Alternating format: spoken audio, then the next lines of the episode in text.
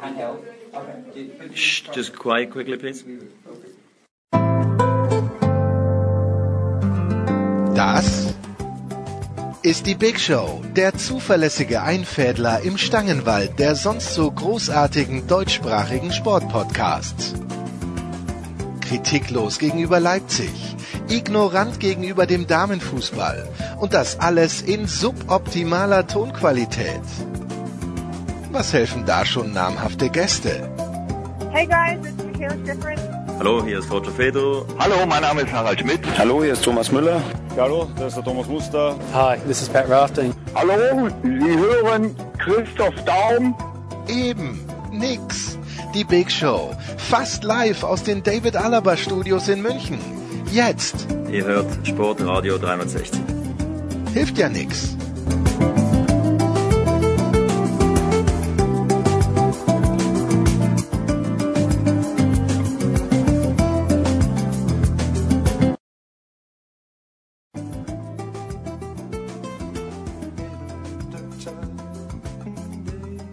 Jetzt ist die Big Show 403, glaube ich, wenn ich richtig gezählt habe. Und ähm, der Anchorman hat nach dem Jubiläum schon ein paar Tage später wieder reingeschaut. Wie konnte das passieren? Das frage ich mich auch noch. Ja, das ist Wahnsinn. Aber, Aber ich weiß warum. wir machen eine Instant-Analyse, weil einer unserer Lieblingsgäste, ich möchte sagen, der Mann, der mit uns gemeinsam die letzte jemals stattfindende Live-Show im Stadion an der Schleißheimer Straße mitbestritten hat, der große Thomas Wagner. Grüß dich, Thomas. Schönen guten Tag, warum die letzte? Thomas, wir waren nicht zufrieden mit dem Publikumszuspruch. Das, das Programm, das du abgeliefert hast, war gigantisch, aber äh, das Publikum hat uns Aber ein das Stück... konnten die Leute ja im Vorhinein nicht wissen, ob ich das halte, was ich verspreche. Ich glaube, im zweiten Versuch, da sollten wir es noch drauf ankommen lassen. Ja, das können wir na natürlich machen. Es ist, was wir hier planen, ist die Instant-Analyse, Markus, des Dienstagabends. Wir haben die Spiele von der ersten bis zur letzten Sekunde gesehen, um nicht zu sagen das Spiel, denn es gab nur eines zwischen dem HSV und zwischen Rasenballsport Salzburg. Achtung, kleiner Gag, ganz schlimmer Gag. Nein, Leipzig natürlich. Thomas, du warst im Stadion. Wir haben gesagt, äh, oder wir hätten gesagt, wenn Sabitzer die, den Ball reinmacht oder Paulsen, reden wir nicht mehr drüber. Sowas eigentlich ein ganz nettes Spielchen, oder? Äh, Ja, äh, aber ich wundere mich ähm, so ein bisschen, dass das in der in der Analyse von, von Leipzig und von Rangnick auch so betont wurde. Also es ist doch ganz klar, wenn der HSV gegen Leipzig spielt, Leipzig ist nach Bayern und Dortmund die drittbeste deutsche Mannschaft, vielleicht mit Frankfurt auf eine andere Art und Weise. Und der HSV tut sich schwer aufzusteigen. Dann ist es doch klar, dass in einem normalen Fußballspiel der HSV gegen Leipzig keine Chance hat. Und dann müssen halt ein paar Sachen zusammenkommen, dass man eine Chance hat. So, Leipzig hat gut angefangen und eigentlich mussten sie das 2-0 machen. Ja, das stimmt. Haben sie nicht gemacht.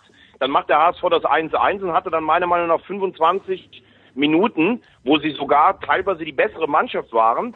Und dann muss halt Narei eine der beiden großen Chancen nutzen, beziehungsweise zu Beginn der zweiten Halbzeit Wagoman, der gar nicht richtig wusste, was soll er mit dem Ball anfangen. Soll er jetzt zum Tor laufen oder soll er ihn irgendwie zurückpassen? Wenn da das 2-1 fällt, mit dem Publikum, das gestern hervorragend war, dann ist sicherlich was, was drin. Äh, es ist nicht passiert, genauso wie ich eben gesagt habe, es muss dann vorne was passieren. Dann hat Leipzig das 2-1 gemacht, dann hast du einfach gemerkt, das war schon dann auch, man musste da auch äh, kräftemäßig ans Limit gehen und nach so einer Stunde hatte man dann den Eindruck, okay, das war's. Ich finde aber, dass der HSV sich gut verkauft hat.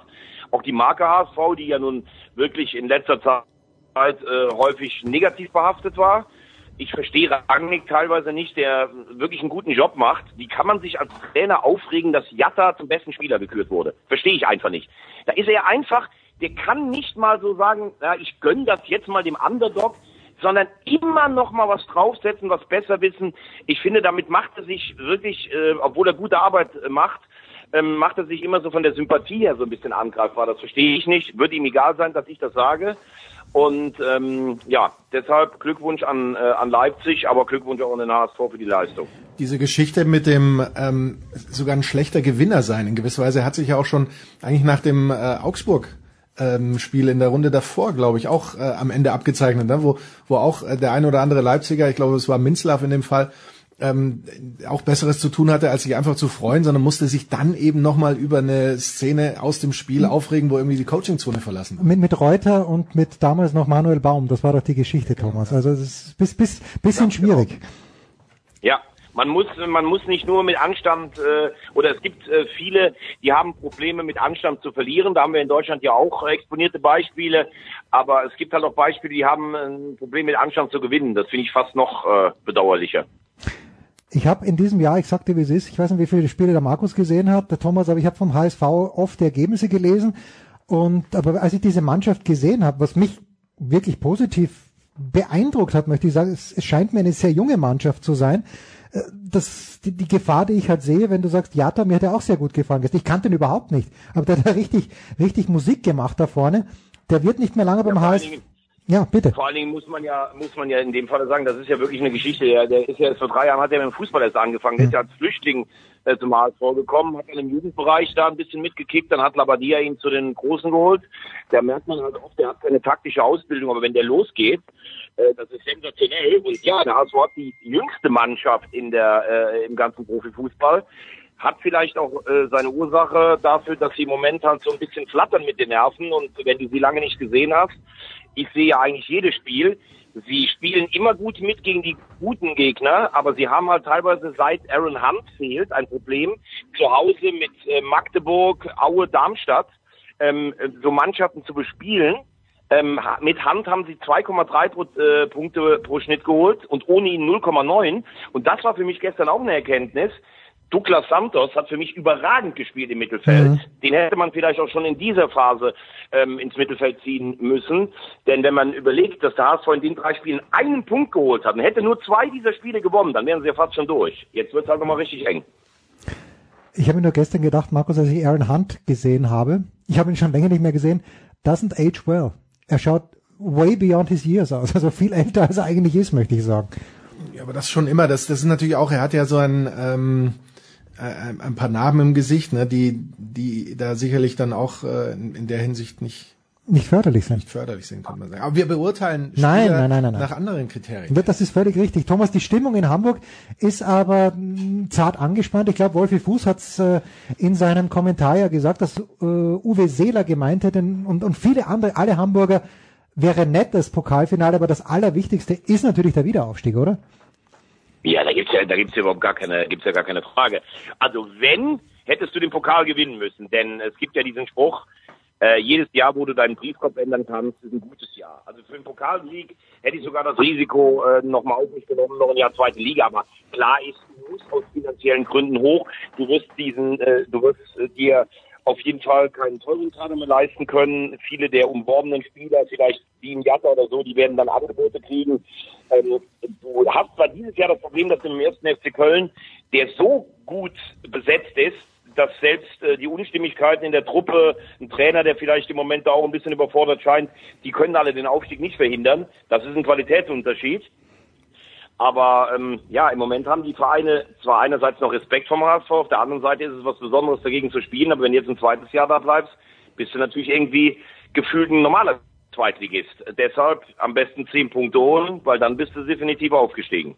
Tja, nichts würden die Münchner 60er lieber sein als ein normaler Zweitligist in diesen Tagen. Thomas, die Zeit drängt, wir wissen das, aber ich glaube, wir müssen schon noch vielleicht ein, zwei Takte zu vergangenem Donnerstag sagen. Du warst ja für RTL in Frankfurt, du hast hier vor Wochen schon gesagt, die Frankfurter haben das beste Heimpublikum. Jetzt stehen sie tatsächlich im Halbfinale der Europa League, was, was mich natürlich wieder irritiert hat, aber da bin ich ein altmodischer österreichischer Sack, dass eine Sekunde nach Abpfiff ungefähr 1000 nackte Männer an der Torauslinie stehen, brauche ich nicht. Äh, Hat das in irgendeiner Art und Weise. das kannst du aber doch in Kitzbühel schon äh, beim Hahnkammrennen schon vorm Rennen sehen. Ja, aber, aber da, da spüre ich diese Aggression nicht, Thomas. Es, es ist immer diese, diese Aggression, ja, die Stimmung muss gigantisch gewesen sein, da kannst du ja bitte gerne was dazu sagen. Aber wa- warum müssen diese Menschen, die sich so für ihren Verein einsetzen, dann zwang, zwanghaft auch aufs Feld, fast aufs Feld rennen, sind ja nicht aufs Feld gerannt, zum Glück. Also A, äh, muss ich dich korrigieren, ich war am Donnerstag nicht in Ach, du warst nicht im Ich war am Verein. Donnerstag- Ich war am Donnerstag in der Stamford Bridge, um den nächsten Gegner schon zu be begutachten. Aber ich war dieses Jahr natürlich schon ein paar Mal in Frankfurt. Äh, ja, ich habe ja gesagt, die Stimmung, ich finde sie außergewöhnlich. Es ist für mich die beste Stimmung in Deutschland. Aber aber nicht erst seit dieser Europa League-Saison, sondern sie ist auch in der Bundesliga fußballspezifisch gesehen einfach die beste. Ja, und warum da tausend nackte Männer stehen ähm, äh, oder nackter Oberkörper, das kann ich dir nicht sagen, weil ich in diesen Kreisen äh, relativ wenig mich aufhalte. Aber das ist wahrscheinlich dann so eine Melange aus, wir haben das selbst mit auch geschafft und so aufgeputzt oder sowas, dass man dann meint, man müsste dann da dabei sein. Das gibt ja in anderen Stadien, gab das ja auch schon. Ähm, Platzsturm, ich war in Osnabrück ähm, am, am Samstag, da waren auch beim 2-0 liefen dann die Leute um Platz rum und dann wurden sie wieder zurückgedrängt, weil man gedacht hat, okay, wir müssen gucken, dass, äh, dass, die, dass das Spiel nicht abgebrochen wird. Ich kann es dir nicht sagen, wirklich nicht. Ähm, es wird sich aber wohl auch nie verhindern lassen. Wie gut ist der FC Chelsea, wenn du ihn schon gescoutet hast? Haben die, haben die Frankfurter eine Chance? Ja, natürlich haben die Frankfurter eine Chance. Sie haben sogar eine richtig, richtig gute Chance, ähm, weil die Abwehr von äh, Chelsea ähm, ist auf jeden Fall Durchschnitt, äh, maximal Durchschnitt. Das hat ja selbst Slavia mit drei Toren gezeigt. Ähm, da ähm, hast du halt Leute wie Christensen, der früher in Gladbach gespielt hat, ein guter Mann, aber jetzt im Moment auch noch nicht äh, die überragende europäische Führungsfigur. Hazard ist natürlich eigentlich nicht auszuschalten. Das ist ein Genuss, dem zuzuschauen. Ähm, dann haben sie vorne natürlich Pedro, äh, Higuain sitzt nur auf der Bank. Also das ist natürlich schon Wahnsinns Offensivqualität. Da müssen wir nicht drüber reden. Äh, Chelsea kennt auch diese, kennt auch diese, diese Situationen, ein europäisches Halbfinale zu spielen. Natürlich ganz anders. Ich war übrigens im Museum. Vorne am Eingang mhm. läuft permanent Didier Drogba und sein Elfmeter und sein Kopfballtor von 2012 gegen die Bayern. Also schon beeindruckend, dieses Museum. Und ähm, ja, ich würde sagen, äh, das ist wirklich ausgeglichen, weil die Eintracht natürlich mit einer Euphorie zu Werke geht. Chelsea vielleicht ein bisschen abgeht und mein neuer Freund Adi Hütter, da traue ich durchaus zu, dem traue ich durchaus zu, da was auf die Beine zu stellen. Also ich, ich, also wenn ich mich jetzt festlegen würde, sage ich, Frankfurt gewinnt zum zweiten Mal den Europapokal. Herrlich. Warum ist uns Adi Hütter besonders sympathisch? Weil er auch schon eine kleine Glatze vor sich herträgt am Hinterkopf, Markus, so wie ich. Das ist das ist uns Österreichern einfach so gegeben. So, die, die, äh, wir müssen, Thomas, jetzt schließen wir den Kreis natürlich, aber Thomas Wagner, eins muss man ihm lassen. Markus, du erinnerst dich, wo war Thomas heuer im Urlaub? Ähm, in, in, in Uruguay. Ja, natürlich. Ja, Thomas natürlich. Wagner hat sich in Uruguay das Finalstadion der WM 1930 angeschaut. Jetzt war er im Fußballmuseum beim FC Chelsea. Jetzt ist die Frage, Thomas, kannst du das an diesem Wochenende noch toppen? Gibt es irgendwo ein Drittligaspiel, wo du sagst, ja, das ist noch geiler als Didier Drogba 2012 gegen den FC Bayern? Das, das ist aber jetzt echt eine Topfrage, muss ich sagen. Ja, ich bin am Freitag auf der einzigen Tribüne im deutschen Profifußball, die eigentlich keine Tribüne ist, sondern eine Almhütte. Wo steht die? Moment, Moment. Wenn ich Alm höre, meine ich Bielefeld, aber es kann es nicht sein. Markus? Du fragst nicht eine Almhütte statt einer Tribüne. Ja, es muss also die, die Haupttribüne ist in eine Almhütte integriert. Nee, also sorry, äh, ich, ich, ich passe. Ich, ich, ich bin am Freitagabend beim Magenta Topspiel der Woche in der dritten Liga zwischen der SG Sonnenhof Groß Asbach. Großartig. Und, äh, dem Hallischen FC, der ja auf Platz 3 steht. Im Moment Relegation übrigens ein Sachsen-Anhalt-Derby zwischen Magdeburg und Halle. Und Groß Asbach, das ist ja der Manager von Andrea Berg, also der Färber der das ganze Geld da reinsteckt. Und das ist wirklich eine Alm, also eine Holzhütte. Und da sind die Logen und die Haupttribüne drin. Also es ist sensationell, muss man ganz ehrlich sagen. Tja, das kann man, das kann man nicht top machen. Ich freue mich auf deine Instagram-Story davon. Ja. Ganz genau. Und am äh, Sonntag ist, am Montag ist ja Sendung äh, bei uns in Köln. Und dann am Donnerstag bin ich bei der Eintracht gegen Chelsea und dann kannst du mich nächste Woche am Freitag nach der Wahnsinnsstimmung im Stadtwald gerne befragen. Und wenn ich mir noch was wünschen darf, wir haben bei Olli Seidler gesehen, jede Instagram-Story, er packt halt seine Klampfe raus, spielt ein Stückchen auf der Gitarre, nimmt dir den Instrument mit, Thomas, egal was es ist. Genau, und wie viele Europapokalfinals hat Adi, Adi Hütter schon bestritten? Äh, als Spieler meinst du? Ja. Eines, mit Salzburg 1997 gegen Inter Mailand. Ganz genau. Und wir sind die beiden einzigen Österreicher, die mit zwei verschiedenen österreichischen Clubs ein Europapokalfinale erreicht ja, Das hast du mich schon mal gefragt und ich. Ähm, weißt du es noch? Otto Baric? Falsch. Hans Krankel. Heribert Weber. Ah ja, der Heribert, Heribert Weber und, und Leo Leiner. Ja, Leo Leiner, der Vater von Stefan Leiner, der vielleicht nach Neapel geht, aber das werden wir vielleicht im Österreich-Teil durchsprechen. Thomas, wie immer, die allergrößte Freude, der, der Very Great. Thomas Wagner, ich danke dir, kurze Pause in der Big Show 403.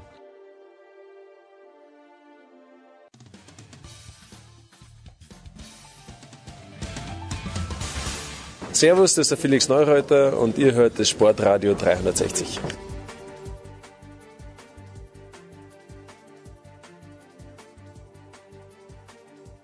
In der Big Show 403 von Thomas Wagner haben wir uns verabschiedet äh, und jetzt schauen wir auf das, was am Mittwoch passiert ist und wir tun das äh, ähm, ja, mit zwei Leuten, die ich sehr, sehr lieb habe. Das möchte ich sagen. Zum einen Marco Hagemann von der Zone von RTL. Servus Marco. Hallo, hallo Jens. Und Marco hat darauf bestanden, dass wir dem Geburtstagskind des Tages ein Ständchen singen. Da habe ich gesagt, nein, Marco, nein, nein, nein, meine Stimme reicht dazu nicht aus, aber dennoch alles Gute zum Geburtstag, Andreas Reiner. Servus, Andreas. Hallo und danke. Ja, äh, Andreas. Oh, herzlichen Glückwunsch, herzlichen Glückwunsch, alles Gute. Danke sehr. Ja, Andreas, die Frage ist, äh, müssen wir uns Sorgen um dich machen, dass du an deinem Geburtstag nichts Besseres zu tun hast als ein paar Minuten, also mit Marco verstehe ich, aber dass du mit mir ein paar Minuten auch noch über Fußball redest, ist ganz, ganz schwierig. Naja gut, du bist halt in der Leitung mit dabei, was soll ich da tun? Okay. Aber, aber, aber ähm, also ich, ich, ich kann euch beruhigen, ähm, der, der, mein Tag äh, hat noch weitere Programmpunkte, also mit euch hier jetzt über Fußball zu reden für ein paar Minuten ist nicht das einzige Highlight heute. Na, da sind wir sehr beruhigt. Marco, wir mussten am Mittwochabend eine schwierige Entscheidung treffen, eine tontechnisch schwierige Entscheidung. Und äh, während du nämlich gleichzeitig das Manchester Derby kommentiert hast, äh, hatten wir Gäste, die darauf bestanden haben, doch, doch den Originalton von Bayern gegen Bremen zu hören. Das heißt, wir konnten dich nur abschnittsweise, nämlich in der Pause von Bayern Bremen, dir zuhören. Äh, ich hoffe, dass das geht einigermaßen durch. Ich werde es mir heute im Real Life anschauen, zur Strafe nochmal. Die Frage an dich, soll ich das überhaupt machen, Marco? War das Spiel 2 zu 0 ist aber, ausgegangen? Ich habe das meiste gesehen, bitte. Ach, das weißt du. Ach, das weißt du. Okay. Das weiß ich. Ja, das weiß ich. ich habe, Nicht, ich, dass ich was vorwegnehme, wenn du noch was äh, gucken willst. Nein, nein, ich habe das Spieler gesehen, aber war dein äh, Kommentar so herausragend, dass ich mir das Spiel nochmal im Real Life mit Kommentar anschauen muss. das ist eigentlich frech, sowas zu fragen, oder? jetzt, jetzt, hat Manchester City 2 zu 0 gewonnen. Ähm, ist das schon eine der letzten Chancen, wenn nicht die letzte Chance gewesen für Jürgen Klopp und für Liverpool, dass Manchester City stolpert? Oder siehst du da noch, äh, auch nach der letzten Leistung gegen Tottenham, nach der Leistung in der Champions League, ähm, siehst du da noch einen Stolperstein für Manchester City auf dem Weg zur Meisterschaft? Ja, Gott, äh, stolpern kann man immer, aber natürlich, wenn du die, die Teams dir anguckst, gegen die noch alle ähm, gespielt werden muss, ähm, dann kann ich es mir schwer vorstellen. Aber es kann ja mal so passieren, was im Januar passiert ist. Du fährst nach äh, Newcastle und verlierst da plötzlich ähm, ähm ein Fußballspiel. Darstellbar ist es jetzt erstmal gar nicht, nachdem, nachdem City ja elfmal in der Liga gewonnen hat. Ähm, und du hast noch ähm, Burnley und äh, dann hast du am letzten Spieltag noch Brighton und hast auch Leicester auswärts, wobei vielleicht Brandon Rogers ja Liverpool ähm, auch nochmal einen Gefallen tun könnte. Mhm.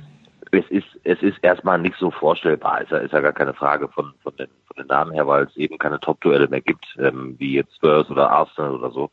Ähm, auf der anderen Seite muss ja Liverpool auch immer alles gewinnen. Gut, die haben jetzt auch noch ein etwas leichteres äh, Restprogramm damit mit äh, Huddersfield, äh, müssen wir noch spielen, dann müssen wir noch nach Newcastle. Also sie haben alles in der eigenen Hand und so spielen sie halt auch. Und das ist, das ist echt beeindruckend, dass das City das so durchzieht, ähm, weil sie ja wissen, sie müssen auch gewinnen und spielen das mit einer Überzeugung runter. Ähm, sie spielen das total seriös. Ähm, sie spielen das kaltschnäuzig. Ähm, Sie können zu jeder Zeit äh, dann nochmal anziehen, ähm, haben sich ein bisschen erholen können nach dem, nach dem Champions League aus und gerade nach dem, nach dem Spurs-Spiel.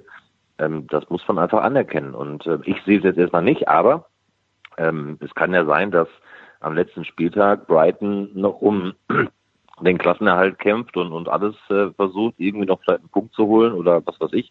Das kann natürlich passieren, aber so von den Namen her ähm, es ist es schwierig tatsächlich zu glauben, dass äh, dass Liverpool vielleicht dann doch noch äh, vorbeizieht. Also die, das eine Spiel äh, bei den Gegnern von, äh, von Man City, wo ich so ein Auge drauf haben würde, wäre das Spiel gegen Leicester. Ähm, einfach deswegen, weil Leicester die beste Kontermannschaft der Liga ist. Die haben die meisten Kontertore in der Premier League geschossen und das ist, wenn, das ist eine Stärke, mit der man Man City tatsächlich wehtun kann. Leicester hat eine, ja, eine, eine Mannschaft mit, mit auch vielen äh, jungen, vielversprechenden Spielern, die möglicherweise eine große Zukunft vor sich haben, ob das jetzt James Madison ist oder Harvey Barnes äh, und so weiter und so fort. Ähm, also das, die haben Qualitäten, da kann es schon mal passieren, dass äh, City bei allem Ballbesitz äh, in zwei Konter reinläuft und so ein Spiel dann verliert. Also auf das Spiel würde ich besonders schauen. Mhm. Naja, aber Liverpool hat halt natürlich auch am letzten Spieltag Wolverhampton äh, dann zu Hause. Klar, übrigens Äh, selbe in Grün. Wolverhampton so imstande ist zu leisten, äh, wissen wir auch. Ne? Ähm, äh, die haben Manchester United rausgeworfen, FA Cup, ähm, haben hier und da schon bei den Großen auch ein bisschen wehgetan und gestern ja auch Arsenal äh, sehr wehgetan. Also das ist, ähm, ich glaube, bei beiden gibt es Gegner, die die können dir natürlich auch nochmal einen Punkt klauen, ja, oder oder äh, die äh, große Probleme bereiten. Aber so von der Ausgangslage her ist es echt, ja, man hat, glaube ich, aus Liverpool-Sicht das erste und das letzte Mal wahrscheinlich in seinem Leben äh, darauf gehofft, dass United da äh, vielleicht irgendwas reißt. Ähm, schwierig. Aber es ist, es ist ja eh Wahnsinn, es ist ja beeindruckend. Also es ist ja, man muss es immer nicht- wirklich mal so sagen, es gestern auch im Kommentar gesagt, sollten die beiden jetzt alle drei Spiele noch gewinnen, dann läuft City mit 98 Punkten ein und Liverpool 97, 97 Punkte ein. Wahnsinn. Das ist ja unfassbar. Das ist einfach unfassbar. Und Jürgen Klopp hat es auch gesagt im Interview, ja, wenn das dann so ist, dann muss man einfach City dazu gratulieren. Und das sind, das sind ähm, Wahnsinnszahlen, ähm, die die beiden Mannschaften in dieser Saison in der, in der Liga da rocken. Das ist unglaublich. Ja, um, um das einzuordnen, also wenn, wenn äh, Liverpool äh, ähm, mit 98 Punkten Zweiter würde nach diesem nach diesem 97. Rechenmodell 97, dann 97, wären die ja. dann wären die in praktisch jedem anderen Jahr seit Einführung der äh, Ja. drei Punkte Regel Meister geworden, außer im letzten, wo City einen Rekord aufgestellt hat mit ich glaube 100. Genau. Marco, es gibt ja, noch, ja, ja, es, es gibt ja, geht dir ja genauso. Es gibt ja Spieler und gibt Trainer, die man eigentlich, eigentlich einfach ein bisschen mehr mag als andere Trainer. Und bei mir ist es so, wenn ich einen Spieler mehr mag als andere Spieler, dann will ich ums Verrecken nicht, dass der beim FC Bayern München spielt. Jetzt höre ich aber, dass, äh, und ich habe es, glaube ich, bei Sky gehört, dass der FC Bayern München mit Leroy Sané in Verhandlungen stünde, oder zumindest, dass es, dass es möglich wäre. Und ich kann ja gewissermaßen, ich könnte die Frustration von Sané auch verstehen. Der ist gestern reingekommen, hat auch ein Tor geschossen. Wie realistisch schätzt du das denn ein? Es müssen ja nicht zwangsweise die Bayern sein, aber wie realistisch schätzt du das ein, dass Leroy Sané tatsächlich Manchester City verlassen wird, Marco? Boah, ich, ich, es ist total schwierig, weil, ähm, also ich, wenn das denn alles so stimmt, dass er ähm, möglicherweise unzufrieden ist, weil er gerade in den letzten äh, Wochen da häufig nur von der Bank kommt. Ähm, ich kann es ein, Stück weit nach, äh, nachvollziehen, weil er in großen Spielen im Moment eingewechselt wird. Das ist, ähm, er hat jetzt wenig über, über 19 Minuten gespielt, generell in dieser Saison. Ähm, aber in großen Spielen ist er eingewechselt worden, auch in der Champions League, ähm, gegen Arsenal, gegen Chelsea, komplett 90 Minuten draußen gesessen. Ähm, jetzt hat City gegen Tottenham in der Liga gespielt, da ist er eingewechselt worden. Gestern ist er eingewechselt worden, es macht ein Tor. Er spielt ja trotzdem eine super Saison. Also wenn man sich die Zahlen anguckt, dann sind das zweistellige Werte ähm, in Pflichtspielen, ähm, sowohl Tore als auch Vorlagen. Ähm, er hat noch Vertrag bis 2021. Ich kann mir das persönlich so jetzt erstmal nicht vorstellen, weil A wird Sané dann richtig teuer werden, ähm, weil er eben noch ähm, zwei Jahre Vertrag hat. Mhm.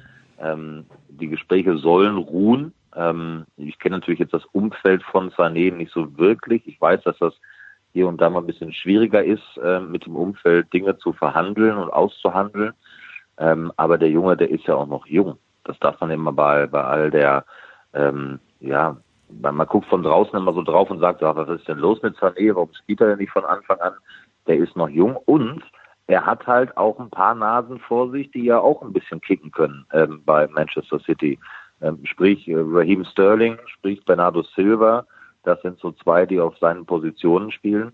Naja, und die treffen halt auch und spielen auch gar nicht so schlecht. Ähm, und in einem, in einem, in einer Mannschaft wie Manchester City, ähm, die in der Breite einfach sehr gut besetzt ist, sitzt halt einmal einer draußen. Gabriel Jesus ist auch unzufrieden mit seiner Einsatzzeit. Also da sehe ich eher vielleicht noch äh, die Möglichkeit, dass Gabriel Jesus vielleicht ausgeliehen wird, damit er ein bisschen mehr Spielpraxis äh, bekommt. Ich weiß aber von Pep Guardiola, äh, zwar nicht persönlich, aber man, man, man will das mit auch gerade aus England, dass er total zu Sané steht. Nur Sané hat auch seine Schwächen immer noch. Und das ist tatsächlich so, bei all der Qualität im 1 gegen 1, seiner Abschlussqualität, wir haben es in der deutschen Nationalmannschaft gesehen jetzt mittlerweile, wir haben das gestern wieder gesehen bei Manchester United, hat er eben noch so Phasen drin, ähm, wo, er, wo, wo sein Spiel zu fehleranfällig ist. Ähm, die Arbeit nach hinten passt Guardiola noch nicht so wirklich.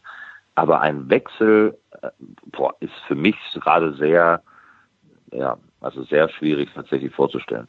Ich kann mir das nicht vorstellen, dass er zu Bayern München wechselt und ähm, dass die Bayern vielleicht nochmal noch mal 80, 90 Millionen in die Hand nehmen würden. Ich glaube, ich glaube, dass ganz ehrlich, dass ich kann mir nicht vorstellen, dass das reicht als Ablösesumme. Wenn du dir überlegst, dass ein, reicht, ja. ja, dass, äh, dass ein, ein äh, Luca Hernandez, der nicht Stammspieler bei Atletico Madrid äh, ist und äh, für die französische Nationalmannschaft spielt, äh, dass man für den 80 Millionen zahlt. Dann hast du einen, einen Leroy Sané, der sicher noch nicht am Ende seiner Entwicklung ist, aber das Potenzial hat, einer der fünf besten Spieler der Welt zu werden. Boah, also da glaube ich, äh, also das, das liegt weit nördlich ne, von 100 äh, Millionen nach der derzeitigen Preisstruktur auf dem Markt.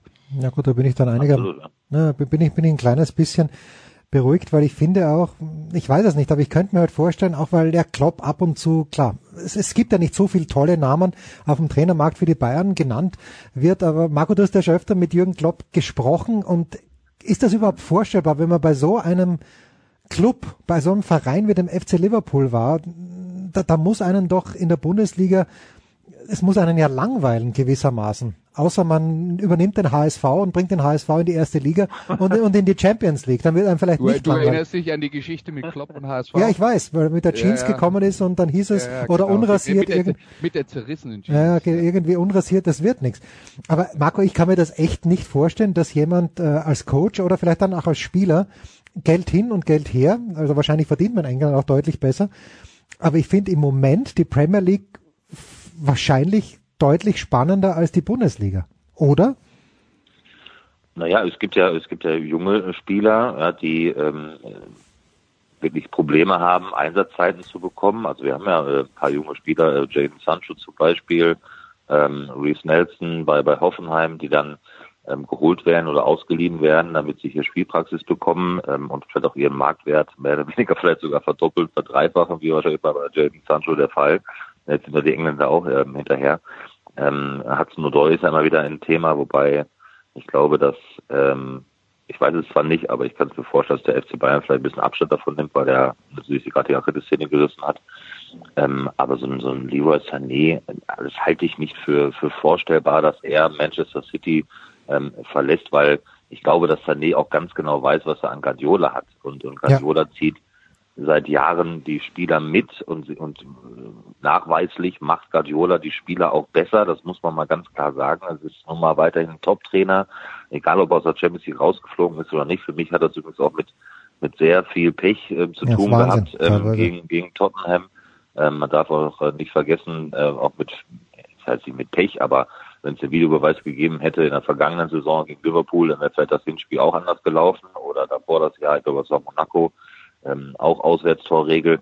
Ähm, das kann nun mal passieren. Es ist natürlich dann immer äh, doof, wenn eine Statistik dann da äh, auftaucht und seit Jahren hat Guardiola äh, nicht mal das Champions League Halbfinale erreicht. Ja, es ist dann halt so. Äh, manchmal hat der Sport Facetten zu bieten, warum man, warum man dann ausscheidet. Ähm, aber bei so einem Topspieler wie, wie Leroy da gebe ich Andreas total recht, der wird, der wird seinen Weg machen. Äh, der ist gerade mal Anfang 20, äh, hat so die ersten Bartstoppeln im Gesicht. Also der, die Entwicklung ist doch längst nicht vorbei, ja. Und der wird, der wird, der wird, glaube ich, so einen Trainer nicht verlassen, nur weil er seit jetzt ein paar Wochen mal von der Bank gekommen ist. Ich, das muss er lernen, ähm, in so einem Top-Team ähm, ja auch sich durchzubeißen und, und durchzukommen. Und wenn man seine Reaktion gestern gesehen hat, ähm, dann hat er alles für diesen Club gegeben ähm, und äh, ist er jetzt nicht irgendwie, ja, ich sag mal, total im, im, im leeren Raum ähm, rumgelaufen, sondern der, der übernimmt seine Position, übernimmt seine Aufgabe und er weiß, was, was er zu tun hat. Das ist, ich glaube nicht, dass, dass so eine Art Spieler ähm, dann die Bundesliga anstrebt, ähm, wenn man bei einem Top-Verein in England spielt, wo du weißt, du, du spielst um die Meisterschaft mit, ähm, du wirst, du wirst besser gemacht durch deinen Trainer, ähm, du spielst auf jeden Fall Champions League ähm, und so eine Liga zu verlassen, das wird schwierig für Bundesligisten äh, Spieler dann zu holen. Ähm, also zu, zu Leroy äh, Sané noch, noch zwei Sachen.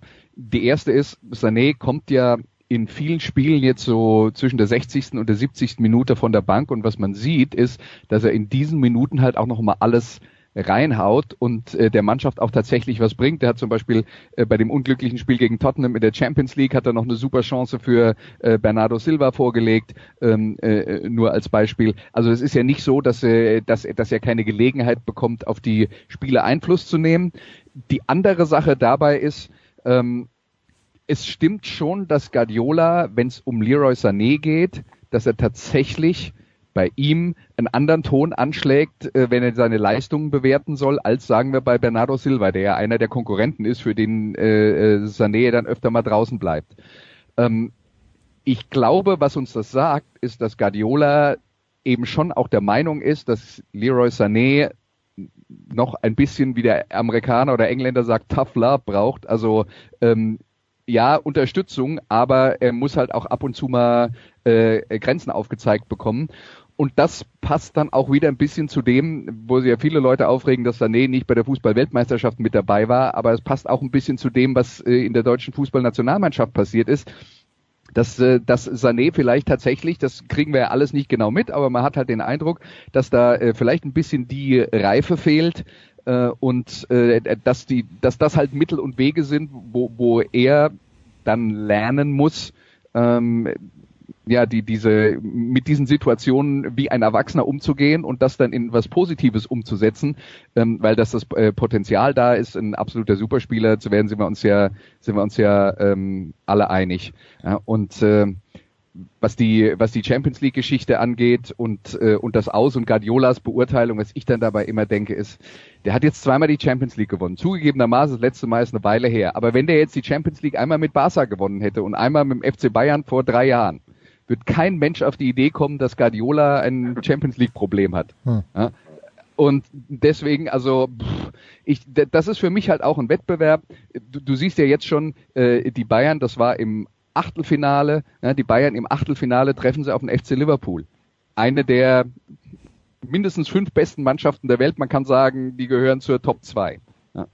Und dann kann es halt mal sein, dass du dann da rausfliegst, weil das Niveau halt so verdammt hoch ist. Und zum Glück ist es ja so, dass ein Tottenham Hotspur, die zu den Top 6 in der Premier League gehören, die sich vermutlich in dieser Saison auch wieder für die Champions League qualifizieren ähm, werden, die vielleicht über den Lauf einer Saison gesehen nicht ganz das Niveau von Manchester City halten können, dass die aber in einem Spiel im Pokalwettbewerb oder in zwei Spielen in einem Pokalwettbewerb in der Lage sind, äh, äh, eine Mannschaft zu schlagen, die noch ein Tick besser ist als sie. Gott sei Dank ist das so. Ja. Gott sei Dank ist das so. Eine Frage habe ich zu England noch, weil ich ein alter Homer bin, Marco, aber Ralf Hasenhüttel wird mit Southampton ziemlich sicher die Klasse halten. Also natürlich, da kann auch noch ein bisschen was passieren, aber es schaut ganz gut aus da unten. Jetzt weiß ich nicht, wie oft du tatsächlich Southampton gesehen hast. Ähm, Andreas gerne dann auch noch äh, reingrätschen, aber hat Ralf Hasenhüttel dort Zukunft und äh, wie, wie gut ist denn potenziell dieses Team? Weil es sind ein paar Leute dabei, deren Namen ich schon sogar kenne. Äh, nicht, dass mir jetzt einer einfallen würde, aber Heuberg ist, glaube ich, da am Start. Weil, weil sie vorher in Deutschland gespielt Ja, wahrscheinlich. Äh, ähm, ja, so ein Heuberg zum Beispiel, ja, genau. ist da gerade Phasenhüttel Kapitän geworden. Also das, äh, ne, den kennst du auch noch wahrscheinlich. Den kenne ich auch noch, ja genau, das wäre auch der einzige, der mir jetzt spontan eingefallen wäre. Aber ähm, ist, wie, wie ist dieses Experiment mit Hasenhüttel zu beurteilen? Oder ist es gar kein Experiment und er darf dann jetzt eine gescheite Vorbereitung machen und nächstes Jahr ordentlich reingehen in die Saison? Ja, das glaube ich. Ähm, also ich sehe es nicht als Experiment an, sondern ähm, ich habe auch mit, mit Ralf Hasenhüttl ähm, zweimal mal telefonieren dürfen. Ähm, das war auch vorm Spiel gegen, gegen Liverpool, ähm, wo du natürlich jetzt nicht so komplett die, die, die Philosophie von Hasenhüttl gesehen hast, weil es geht gegen Liverpool, mhm. da kannst du jetzt nicht so spielen, wie Ralf Hasenhüttl sich das vorstellt. Ralf Hasenhüttl versucht so einen Fußball zu spielen, den er ähm, auch mit Leipzig versucht ähm, oder äh, durchaus sehr erfolgreich ähm, gezeigt hat, auch ähm, zu spielen. Ähm, und die sind happy in Southampton ähm, mit, mit Hasenhüttel. Ähm, ich glaube, das liegt natürlich auch viel daran, einer Besitz ist Ralf, äh, Ralf Krüger. Mhm. Ähm, da kann man sich schon mal ganz gut austauschen ähm, auf einer ganz guten Wellenlänge. Man, der Name war natürlich überraschend für, für viele in Southampton. Ist natürlich ein unbekannter Name ähm, für, für, die, für die englischen Fans ähm, weil sie natürlich wahrscheinlich dann nicht ganz so ähm, RB Leipzig äh, verfolgt haben zum Beispiel. Aber das, was er mit der Mannschaft gemacht hat, ähm, mit den Möglichkeiten, die man da hat. Ähm, man, man will natürlich auch in Zukunft wieder so ein bisschen mehr auch auf junge Spieler setzen, weil man einfach eine sehr, sehr gute Akademie auch ähm, in Southampton hat. Und seine Philosophie wird äh, mit Sicherheit auch Früchte tragen, weil ähm, Hasenhüttel dann jetzt im Sommer eine komplette Vorbereitung hat. Man wird ein bisschen Geld haben, äh, weil das wird auch die, die Philosophie sein, äh, in der Zukunft bei Southampton, also junge Spieler zu entwickeln und sie dann zu verkaufen. Man wird ein Ausbildungsverein bleiben, ähm, das weiß man. Aber ähm, ich glaube, mit, mit diesen jungen Spielern, mit den Hasenhüttl, die auch in Leipzig zusammengearbeitet hat, ist er absolut in der Lage, seine, seine Spielphilosophie auch durchzudrücken. Ähm, und dann, ich glaube, dass Southampton, so ist mein, mein Gefühl, da muss man mal wieder warten ähm, und abwarten, wer, welcher Spieler gehen wird im Sommer, wen man holt. Ähm, holen sie tatsächlich was aus der eigenen Academy? Wie läuft denn so eine Vorbereitung? Ähm, Verletzungssorgen und, und, und. Aber ähm, so wie sie sich aufgestellt haben, so wie Ralf Hasenhüttl ankommt ähm, in Southampton, ähm, bin ich mir fast sicher, dass sie in der kommenden Saison relativ schnell auch den Klassenerhalt schaffen werden. Also der hinterlässt ähm, bis dato seit ein paar Monaten, seitdem man da ist, schon Spuren und erkennt auch vielen. Ja klar kann nicht immer alles laufen und man hat auch mal wieder Niederlagen einstecken müssen. Ähm, trotzdem erkennt man Ralf Hasenhüttl äh, in der Mannschaft und das, das gefällt mir echt ganz gut. Ja, und ich glaube, der entscheidende Punkt ist wirklich, er hat halt jetzt einen Kader vorgefunden, der schon, äh, der über gewisse Qualitäten verfügt, die teilweise nicht hundertprozentig kompatibel sind mit dem, was er eigentlich äh, traditionell genau. gemacht hat. Ich glaube, da wird es die ein oder andere äh, Veränderung geben und dann können die nochmal einen richtig großen Schritt nach vorne machen. Du brauchst halt für diesen Hasenhüttel-Fußball Leute, die wirklich über äh, 90 Minuten ja. powern können und ähm, da, da wird es bestimmt noch äh, äh, Spieler geben, die dazu besser passen als das, was er jetzt hat. Aber er hat ja trotzdem, der, der kam ja in einer sehr, sehr schwierigen Situation und er hat ja jetzt wirklich wie ein oberes Mittelfeld-Team äh, gepunktet in der Zeit, mhm. in der er da ist, hat jetzt sechs Punkte Vorsprung auf den, auf den drittletzten. Also Southampton ist für mich eine Mannschaft, also es ist für mich gar keine Frage, ob Hasenhüttel dort bleibt. Also der, äh, der das, äh, das ist für mich äh, selbstverständlich ich, also die Top 6 kann ich mir nicht vorstellen in der kommenden Saison, aber der Schritt von Manchester United auf 6 zu Wolverhampton auf 7, das sind im Moment äh, von 64 auf 51 Punkte, mhm. also das ist eine, das ist ein Grand Canyon, der dazwischen liegt. Und sagen wir mal, das, das, das Niveau zwischen 7 und 9, das halte ich für Southampton. Ähm, mit dem Fußball von Ralf Hasenhüttel und ein, ein paar ähm, strategischen äh, Veränderungen im Kader halte ich für, für nicht unrealistisch. Das lassen wir mal ganz kurz sagen. Äh, ja. Wenn, man das die Monate von Hasenhüttl zusammenzieht, also ich glaube, da kratzen sie auf jeden Fall von der Punktanzahl her an den Top Ten, wenn ich mich nicht irre. Ähm, also von denen, die sie jetzt geholt haben in der, in der Ära Hasenhüttl. Also das ist auf jeden Fall, ja, ich da, da gebe ich Andreas auch recht, das ist, das, ist, das ist tatsächlich so. Der Ralf Hasenhüttl fühlt sich da wohl, ähm, weiß, was er da für, für Möglichkeiten ähm, auch hat in Southampton. So, und ähm, er, er spürt das komplette Vertrauen natürlich der ganzen, der ganzen Vorstandsliga da und ähm, weil, weil sie alle wirklich echt begeistert sind. Ähm, ich habe da auch mit einem Kollegen in England drüber gesprochen, ähm, wie er den Fußball da angeht, ähm, wie er auch mitlebt an, an der Seitenlinie, da ist ähm, für ihn natürlich auch selbst diese Chance. Also Arsenal war nach Leipzig, glaube ich, bei einigen Bundesligisten auch auf dem Zettel.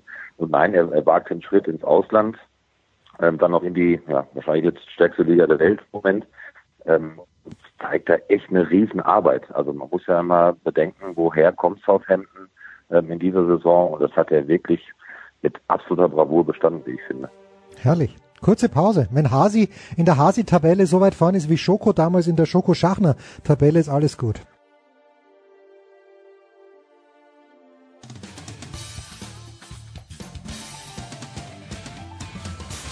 Ja, hallo aus Wolfsburg, hier ist Roy Preger und äh, ihr hört äh, Sportradio 360.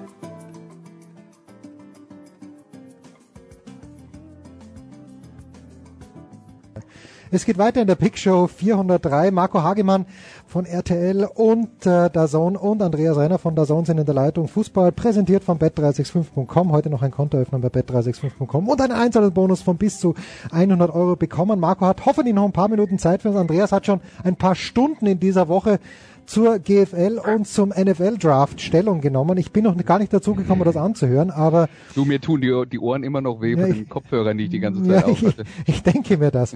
Ja, und gestern Abend parallel, wir haben Kai Dittmann gehört auf Sky. Andreas, ich beginne jetzt mal mit dir. Die Aufregung war groß über diesen Elfmeter am Ende, aber ich halte es da ein kleines bisschen mit Kai Dittmann, der gesagt hat, naja, wenn er da hingeht, so blöd, muss er sich nicht wundern, also sinngemäß, Kai hat natürlich viel schöner formuliert, aber wenn er so blöd hingeht, dann nimmt er halt in Kauf, dass ein Elfmeter draus kommt.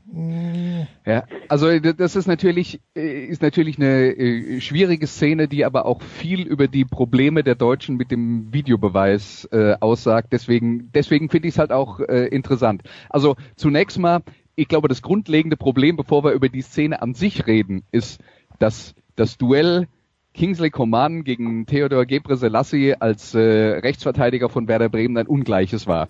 Coman war einfach in vielen Situationen zu schnell für ihn und das ist ja erstmal die Grundlage dafür, was da passiert.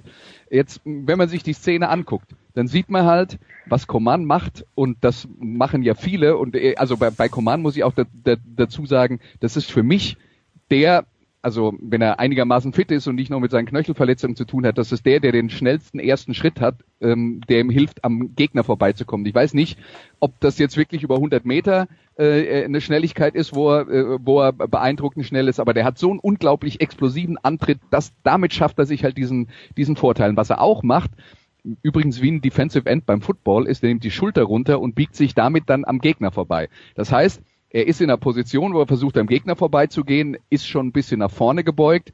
Und dann gibt's halt den Kontakt von Gebre Selassie, der erstmal versucht zu ziehen und ihm dann mit dem Ellenbogen einen Schubser in den Rücken gibt. Kann man sagen, muss man nicht fallen.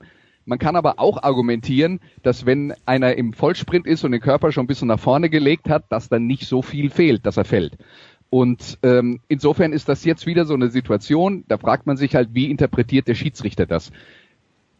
Wenn er jetzt in der Situation nicht Elfmeter gegeben hätte, hätte ich kein Problem damit. Vielleicht wäre es sogar unterm Strich die bessere Entscheidung gewesen, keinen Elfmeter zu geben. Aber man kann sich auch nicht die Szene anschauen und sagen, da war nix. Hm. Das stimmt nicht. Da war eindeutig ein Schubser mit dem, mit dem Unterarm in den Rücken des Gegenspielers. Ob der ursächlich ist fürs Fallen, ob man da fallen muss, wie dem auch sei. Aber das ist halt auch das Problem dabei, wenn, wenn ein Videoschiedsrichter dann da drauf guckt.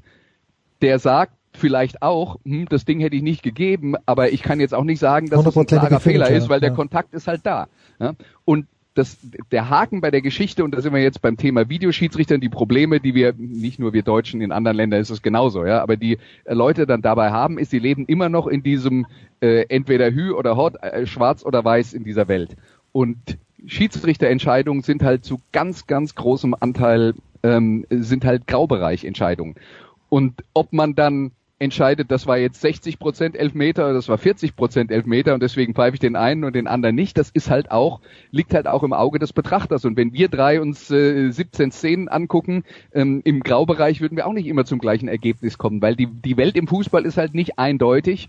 Und deswegen ist es unglücklich für Werder Bremen, dass es so gelaufen ist. Es ist auch schade, dass dieses Spiel dadurch entschieden wurde. Aber ich kann jetzt nicht die, die, den, den Skandal sehen. Ja. Dazu, und jetzt gehen wir wieder, zu, ja, mach, mach, Marco, bitte. Ähm, also es gab Video, Videoschiedsrichter gab es beim Pokalspiel, weil ich bin jetzt nicht ganz so drin. Also Videobeweis hätte, hätte, wäre möglich gewesen. Ja, genau, oder? genau, den gab's gestern. Genau, und die haben das, sie haben sich das angeschaut Okay, und hab- haben hab- keinen Fehler gefunden. Also keinen, Ah, okay. Kein, kein, keine Ich Fehlentscheidung. halt nur, nur, okay, ich habe halt nur die Szene gesehen ähm, und also ich sage natürlich aus äh, komplett neutraler Sicht für mich nie und niemand Elfmeter auf der einen Seite, aber genau ähm, was Andreas sagt über den Graubereich, der Video Assistant Referee, der immer so schön heißt, ähm, wenn er genau sich diese Szene angeguckt hat und ich gebe da Andreas total recht, er darf gar nicht eingreifen, weil es für ihn dann auch keine klare Fehlentscheidung ist und das ist nochmal die Definition. Und dann bleibt ähm, dieser Pfiff nochmal bestehen. Das vergisst man immer ähm, häufigerweise bei diesen äh, Eingriffen von den Videoassistenten, wobei die auch nicht ganz so in der Konsequenz durchgezogen werden. Also dieses Beispiel haben wir auch schon hoch und runter diskutiert. Aber so wie es dann gelaufen ist, ist es dann richtig. Ähm, er darf halt dann nicht, ja. Also wenn er, wenn er genau diesen Kontakt auch gesehen hat, dann muss er schweigen, weil ähm, er darf halt nur eingreifen, wenn da kein Kontakt gewesen wäre und Coman ähm, hätte die Schwalbe da hingelegt, dann muss er halt seinem Schiri sagen, pass mal auf, ne, jetzt guckst du echt an, weil das, äh, das hast du falsch gesehen. Aber so vom, vom Spielverlauf her, ähm, ich habe die Szene im Nachgang auch gesehen ähm, und auch viele Meinungen auch dann gelesen, weil Twitter explodiert natürlich dann auch ähm, bei, bei solchen Entscheidungen. Ähm, das ist natürlich sehr, sehr soft, ne, diese Entscheidung. Und das ist schon äh, echt bitter für, für Werder Bremen, diesen Elfmeter so zu geben. So viel Körpereinsatz war jetzt auch nicht da. Ähm, das, Ja. Ich hätte auch weiterlaufen lassen, hat man mal von der Entscheidung her gesehen. Aber Oder was vom- ich jetzt vom- vom durchaus auch bemerkenswert fand, ist, dass äh, ich glaube Florian Kofeld dann im Nachgang des Spiels auch gesagt hat, ähm, das ist bitter, dass es so passiert ist, aber man kann nicht sagen, dass Bayern Super, den ja. Sieg nicht verdient hätte. Ja, und das ist dann vielleicht auch mal so ein bisschen äh, die Leute alle mal wieder auf den Boden zurück äh, der Tatsachen zurückholen, weil äh, ich habe also ich habe mich dafür entschieden, dieses Spiel zu gucken und habe dann nur die Highlights von äh, von äh, Man United gegen Man City angeschaut ähm, und also ich, ich finde, Werder Bremen hat wirklich ein tolles Spiel hingelegt. Die haben ganz viel richtig gemacht. Aber wenn es dann darum ging, im letzten Drittel Chancen rauszuspielen und Sachen zum Abschluss zu bringen, wo, glaube ich, Werder eigentlich vom Ansatz her fast mehr hatte als der FC Bayern. Da sieht man dann den Qualitätsunterschied. Hm. Da sieht man dann den Qualitätsunterschied, wo, wo die Bayern einfach viel gefährlicher sind, wenn es darum geht, äh, Szenen ähm, äh, zu Ende zu spielen. Und äh, da, deswegen ist aus meiner Sicht der, ähm, der Sieg der Bayern dann auch äh, vollkommen in Ordnung, weil sie halt äh, schlicht und einfach in der Lage waren, in diesen kritischen Situationen halt äh, zehn Prozent mehr rauszuholen und ja und äh, deswegen äh, glaube ich, äh, äh, da- das ist dann glaube ich auch die Basis von dem, was Florian Kofeld gesagt hat, dass ja, da- dass man sich nicht ernsthaft beschweren kann. Aus meiner Sicht war ich, ich, ich war halt heilfroh, weil ich hatte am vergangenen Wochenende in München beim Ligaspiel schon erhofft, dass Bremen da einigermaßen dagegenhalten kann. Klar, da gab es dann Platzverweis irgendwann in der zweiten Halbzeit, aber wenn ich da unterm Strich lese, Tor Torchancenverhältnis 14 zu 0 für den FC Bayern, das ist schon erschreckend. Und das war jetzt ein offenes Spiel, hätte auch andersrum ausgehen können, aber es war nicht unverdient, dass die Bayern das gewinnen. Ja, und dennoch muss man ja sagen, die Tore, die die Bayern aus dem Spiel geschossen waren ja Freak-Tore. Im Grunde genommen, weil das erste, der, der Ball an die, an die Stange, dass der dann Pfeilgrad direkt dem Lewandowski auf den Fuß fällt, das ist äh, nicht unglücklich Ja, und dann, ja, ich meine, natürlich hat der Müller das auch geil gemacht dann bei seinem Tor, aber eigentlich war es ein Schuss von Goretzka, der, der wollte ja gar nicht zu Müller spielen, also, ja, ja. also ja na, natürlich, natürlich, aber der, das ist halt, sag mir mal, wie viel, also ich glaube auch Thomas Müller kriegt das nicht jedes Mal hin, aber sag mir mal, wie viele Leute kriegen das hin, einen Schuss von der Strafraumkante am 5-Meter-Raum mit dem einen Fuß anzunehmen, Das sodass er dir direkt vor den anderen Nee. fällt, kannst du in einer Bewegung reinschießen. Also das war, also fußballerisch war es extrem beeindruckend und Thomas Müller ist, äh, also der, der ist technisch nicht so gut, dass ihm das immer gelingt, aber in der Situation, das war einfach perfekt gemacht. Ja, aber äh, ich meine, wenn man es vergleicht jetzt mit dem ersten Tor der Bremer, wo Rashica dem Hummels davon rennt, als ob es keinen Morgen gäbe, dann schön reinspielt, das ist eine andere Qualität. Aber ich, es gehört alles dazu und die Klasse von Thomas Müller ist ja in gewissen Szenen unumstritten. Aber jetzt, wo du, wo du jetzt mal zumindest schon angesprochen hast, äh, beim zweiten Tor, ähm, das ja direkt nach dem ersten fiel, das Rashica direkt gemacht hat. Also äh, das war jetzt für mich auch eine Situation. Kai Dittmann hat ja im, im Spiel Mats für, für, für vieles gelobt, aber das war jetzt ein Spiel, wo man auch mal wieder die Probleme gesehen Mhm. hat mit Tempo, wenn der Gegner kommt, wo ich dann auch nachvollziehen kann, äh, bei aller Diskussion, die es äh, rund um seine nicht mehr Nominierung für die Fußballnationalmannschaft gab, aber das war halt schon ein Spiel, wo man auch gesehen hat, dass da, dass es das ein oder andere Te Tempodefizit gibt. Ich meine, das weiß man eigentlich, aber das war ein Spiel, wo es den Bayern auch ein bisschen auf die Füße gefallen ist. Ja. Und jetzt ist es so, Marco, jetzt kommen auf den FC Bayern München zwei entscheidende Spiele gegen Leipzig zu. Das eine ist in der Bundesliga am 33. Spieltag, wenn ich es richtig auf dem Zettel habe, wo sie sich ja keinen Ausrutscher leisten dürfen. Das andere ist im Pokalfinale. Jetzt, äh, ich habe mich vertan. Also Leipzig hat wohl einmal schon, ich habe das verdrängt oder vergessen, gegen die Bayern gewonnen. Bis jetzt haben die Bayern die Leipziger immer im Griff gehabt. Nach dem, was wir in diesem Jahr gesehen haben, gerade auch im Frühjahr, wenn ich es richtig, äh, die Leipziger haben, glaube ich, erst einmal verloren gegen den BVB, das erste Spiel, und seitdem nicht mehr. Sind die Leipziger diesen halben Schritt weitergekommen, um die Bayern tatsächlich äh, nicht nur zu fordern, oh, sondern um ihnen sogar ein Beinchen zu stellen, Marco? Also ähm, das, was ich so in der Rückrunde gesehen habe, muss man ganz klar sagen, ähm, ich nehme jetzt mal Frankfurt ein bisschen raus, ähm, weil die ihre ganz eigene Geschichte schreiben, äh, die unglaublich ist. Aber zwei Mannschaften sind mir in der Rückrunde aufgefallen, die nicht nur konstant gepunktet haben, sondern einfach richtig guten Fußball spielen. Und das ist Hoffenheim und Leipzig. Hm. Ähm, und man kann natürlich jetzt von gerade von Leipzig halten, was man will. Ich weiß, welche Diskussionen es da gibt äh, um RB Leipzig. Ähm, aber ähm, ich habe das Spiel auch gesehen am, am Dienstag. Ähm, Punkt A darf man nicht vergessen, es standen sieben in der ersten Elf, die schon hochgekommen sind aus der zweiten Liga in die erste Liga.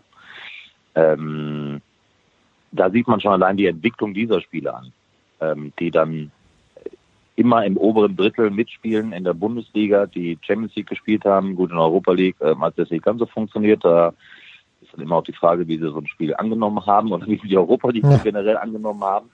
Ähm, nicht wirklich ideal, aber ähm, was Leipzig hinten spielt mit mit einer Balance, die sie umgestellt haben oder generell auch so ein bisschen die Herangehensweise umgestellt haben, das war ich glaube sogar nach Salzburg der Fall in der in der Europa League. Sie haben da so eine Phase gehabt, wo sie dann wieder zu viele Gegentore hinnehmen mussten, wie sie sich da stabilisiert haben und was sie vorne für, für ein Potenzial haben, für eine Qualität haben, Automatismen, die greifen, das ist einfach wirklich äh, bemerkenswert. Und das muss man sportlich wirklich anerkennen, was Ralf Rangnick da mit seinem Trainerteam und mit dieser Mannschaft leistet.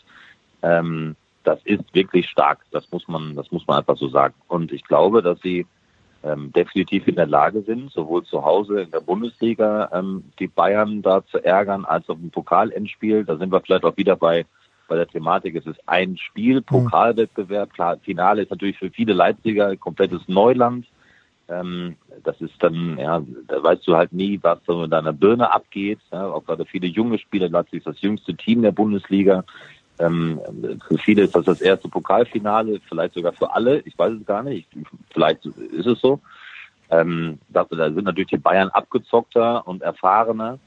Ähm, das kann natürlich einen Ausschlag geben, aber ähm, rein sportlich gesehen, rein, rein fußballerisch gesehen, gerade mit dem Tempo nach vorne, äh, Andreas hat gerade die Tempodefizite hinten bei den Bayern auch Mhm. angesprochen, kann den Bayern große Probleme bereiten. Ähm, ich halte die Mannschaft wirklich für, für äh, absolut berechtigt, auf Platz drei zu stehen in der, in der Bundesliga und total berechtigt auch, dass sie das Pokalfinale erreicht haben, weil sie einfach Spaß macht, sich die Mannschaft anzugucken. Und wenn man ähm, wirklich auf schönen Fußball auch steht, ähm, mit kompletter Balance, dann muss man sich gerade tatsächlich RB Leipzig angucken und ich finde auch ein bisschen mit Abstrichen dahinter äh, die TSG Hoffenheim. Von dem her sehe ich die auf jeden Fall mit Chancen, ähm, sogar beide Spiele zu gewinnen. Und äh, also die, wenn, wenn man sich die, den Spielplan anschaut, also Bayern spielt jetzt am Wochenende gegen Hannover, da, da habe ich Angst um Hannover, klar. Aber Ah, vielleicht äh, ist Nürnberg, die- Andreas. Äh, Bayern, glaube ich, dieses Wochenende in Nürnberg. Ich meine ja. Ja, da- da bin ich schon eine Woche zu weit. Ja, ich glaub, danach ja. kommt dann, Ja, danach kommt dann äh, Hannover, ja. Ähm, aber äh, also Nürnberg und Hannover halte ich äh, erstaunlicherweise nicht für die großen Herausforderungen. Aber danach spielen die noch gegen den dritten Leipzig und gegen den vierten Frankfurt. Viel schwieriger kann es nicht werden für für die Bayern. Da muss man dann auch sagen, wenn die am Ende Meister werden und das über die Bühne bringen, dann haben sie sich den Titel auch verdient. Ja, gut, das. Äh, ja, Sag, sagst du ja eh schon. Die Tabelle lügt nicht. nein, ich sag, ich sag nicht, dass sie, ich sag nicht, dass die Bayern sich den Titel verdient haben seit Jahren, sondern ich sag, dass, ich sag, dass sie ihn gewinnen werden, weil ich halt befürchte, ähm, naja, ich weiß nicht, die Dortmunder, ich habe den Spielplan jetzt nicht im Kopf, der kann ja demgemäß nur ein kleines bisschen einfacher sein, aber am letzten Spieltag in München traue ich Nee. den Frankfurtern dann nicht mehr so wahnsinnig viel zu, ehrlicherweise. Also wenn, dann muss es wirklich Leipzig machen. Und Marco hat den Spielplan natürlich im Dortmund. Kopf. Ja, bitte mal. Ja, Marco. Dortmund äh, ist jetzt auch nicht so easy. Also A hast du das Derby und äh, hier ist was anderes als tatsächlich ein ganz normales Bundesligaspiel und letzter Spieltag geht's für Borussia Dortmund noch zu Borussia Mönchengladbach, Mhm. ähm, die glaube ich vielleicht dann auch noch ein paar Punkte brauchen für Europa. Ja, Ähm, 4. Mai in Bremen. sogar Für, für die, die Champions League, äh, genau dann noch Bre in Bremen. Ähm, das ist äh, alles andere als leicht, muss man sagen, ja. Na, na gut. Das, wir freuen uns auf jeden Fall Aber auf diese. habe noch eine Frage Ja, an bitte. Jens. An mich, Sag mal, ja. Was ist denn, ist jetzt, droht, droht in Österreich jetzt der Trainerausverkauf eigentlich? Du bist doch, du kennst doch die Liga in- und auswendig. Ich meine, Marco Rose zu Borussia Mönchengladbach, Oliver Glasner zum VfL Wolfsburg. Zeigt, dass die Trainer in Österreich echt gute Arbeit machen. Droht der Ausverkauf. du, ich hoffe, dass irgendjemand den Roman Melich von Sturm Graz wegkauft, weil die spielen so einen traurigen Fußball. Ich hoffe, dass Hertha BSC sagt, den Melich, den wollten wir immer schon haben. Ähm, ich weiß es nicht, weil das sind, sind ja ganz spezielle Geschichten. Ich glaube, der Glasner war ja mal, und wir, wir sprechen auch gleich mit Martin Konrad drüber, ich glaube, der Glasner war sogar mal Co-Trainer in Salzburg, bevor er dann zum LAS gegangen ist und der Rose scheint ein super Typ zu sein, äh, extrem loyal, sonst wäre sonst wäre er vielleicht im letzten Jahr schon gegangen.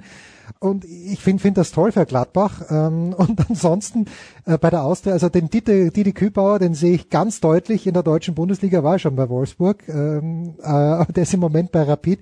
Ich glaube, die Guten sind weg, Marco. Im, im Großen und Ganzen ja. für, für dieses Jahr äh, sind wir safe für die kommende Saison. Da müsste jetzt jemand Vielleicht dieser Ilzer, Ilzer oder Iltner Ilzer von Wolfsberg, der scheint einen ganz guten Job zu machen. Aber bis auf, bis auf weiteres Glasner und Rose muss man reichen. Ja, Rose ist echt ein guter Typ, muss ich sagen. Ja. Er durfte ich mal kennenlernen, also echt ein super Typ, ist halt so ein Mainzer, ne? Mainzer Jung wieder irgendwie und äh, tritt so in die Fußstapfen von Kloppo und von äh, Sandro Schwarz, äh, echt ein guter Typ. Ja, und wer, wisst ihr eigentlich, dass... Äh, ein bisschen zittern, ne? Ja, wissen wir was, Andreas? Dass du in Mainz äh, studiert ich, ich hast, wollte, ja. Nein, nein, das, weiß, weiß nicht, ob ihr das wisst, das ist jetzt auch nicht so wichtig. Es ist nicht der, die Geschichte, die ich erzählen wollte. Die Geschichte, die ich erzählen wollte, dass Marco Rose und Sandro Wagner in Mainz zu ihrer aktiven Zeit zusammen in der WG gewohnt haben. Kannst ja, du dir vorstellen, worüber da beim Frühstück ges gesprochen wurde und beim Abendessen? Fußball, Fußball, Fußball, Fußball. Naja, ab und zu auch ein paar Frauen, vielleicht. Marco, an diesem Wochenende, wo werden wir dich hören? Äh, ich kümmere mich mal um den äh, weiteren Kampf um die Champions League Plätze in England. Äh, am Sonntag ab 17.30 Uhr geht das dann los mit Manchester United gegen Chelsea. Okay, ja. Ähm. Was auch gar nicht so schlecht ist, weil natürlich Chelsea äh, dann natürlich auch mal ein bisschen, äh, natürlich nochmal zu beobachten. ja. Das habe ich ja zwei, dreimal gesehen in dieser Saison.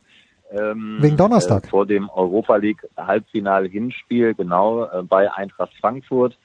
Ähm, also das äh, sind äh, schöne Partien da, also auf jeden Fall. Und zwischendurch dann nächste Woche noch Tottenham Ajax Hinspiel Champions League, das ist für mich die Champions League Saison vorbei. Ähm, also sind ganz nette Partien noch. Gut, das verstehe ich jetzt nicht ganz, warum du da nicht das Rückspiel auch machst, aber das äh, habe ich nicht zu entscheiden. Äh, Andreas, du wirst das am stimmt.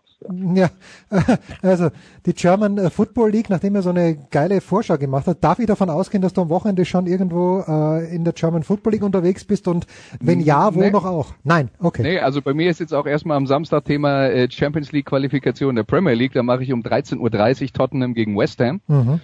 Und äh, ja, äh, das, äh, das äh, German Football League äh, Eröffnungsspiel zwischen Schwäbisch Hall und äh, den Marburg Mercenaries findet halt auch am Samstag statt und zwei Teilen kann ich mich nicht. Nicht mal und du. Deswegen, nicht, nicht mal ich schaffe das. Ja. Ich danke euch beiden sehr. Ihr habt euch wirklich äh, sehr viel Mühe gegeben, aber zwei Teilen, daran müssen wir noch arbeiten. Danke Marco, danke Andreas. Wir machen eine kurze Pause und dann sprechen wir über diese österreichischen Trainer, nämlich mit Martin Konrad von Sky Sport Austria.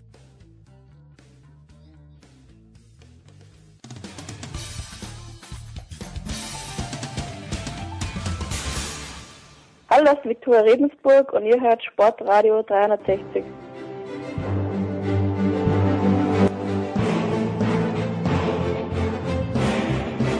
So, und wir haben ihn schon angekündigt in der Big Show 403. Jetzt ist er tatsächlich in der Leitung, der fantastische Martin Konrad von Sky Austria. Servus Martin.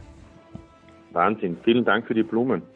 Servus. Martin, warum bestraft dich äh, der Diensthabende, wie auch immer die Dienste einteilt bei Sky Austria, dass du gleich zweimal, nämlich am Ostersonntag und am Mittwoch drauf, diese furchtbare Mannschaft des SK Buntegammer Sturm Graz hast kommentieren müssen. Äh, ich habe das Spiel gegen Wolfsberg, ich möchte sagen, in voller Länge gesehen, äh, mit deinem Kommentar, der das einzige Highlight in diesem Spiel war und leider das Match beim LASK, wo sie, ich glaube, die wissen immer noch nicht, warum sie gewonnen haben, aber sie haben gewonnen, erstaunlicherweise mit 2 zu 1.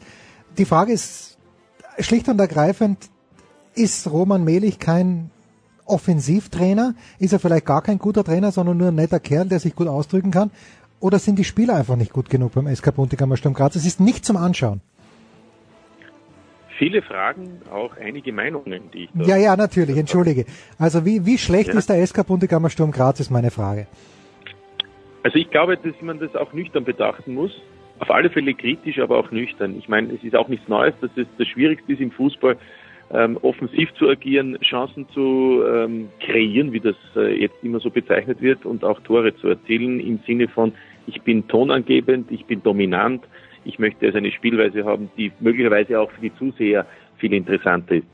Wir sehen beim SK Sturm von Mal zu Mal dasselbe Bild. Heimspiel Wolfsberg, davor Heimspiel St. Pölten, der Gegner steht tief, Sturm bemüht, aber behäbig, keine Ideen, nicht wirklich viele Möglichkeiten. Der Gegner hat Räume und gewinnt. Punkt. Sturm spielt auswärts gegen den Lask. Der Lask ist aktiver, Sturm steht kompakt, Sturm versucht zu kontern, Sturm erzielt Tore, Sturm gewinnt. So, jetzt könnte man sagen, ähm, das ist mir zu wenig. Oder aber man kann natürlich auch sagen, ähm, das ist nun einmal so. Ähm, das ist legitim, so zu spielen. Aber um jetzt auf deine konkrete Frage zurückzukommen, es ist natürlich das Schwierigste, so zu spielen. Das weiß auch jeder Trainer. Das hat auch Roman Meli schon im Herbst gesagt. Nur mhm. hat er einen Auftrag bekommen, unter die ersten sechs zu kommen. Das ist ihm gelungen. Und jetzt sagt er auch selbst, muss der nächste Schritt erfolgen. Da braucht er Geduld. Okay. Gut, ähm, ich finde auch nicht, ich meine, du kennst natürlich die Spieler viel besser als ich.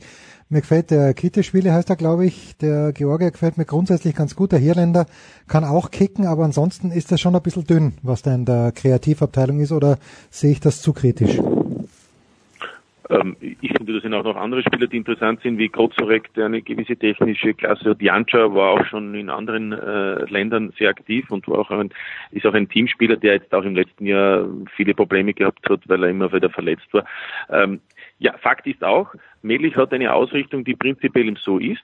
Das muss man auch nicht mögen, um das einmal so festzuhalten. Mhm. Aber ich weiß ja auch, was ich bekomme, wenn ich Roman Melich verpflichte. Das ist eben der Unterschied zu Trainer, der vor ihm agiert hat. Man könnte es auch auf den Punkt bringen.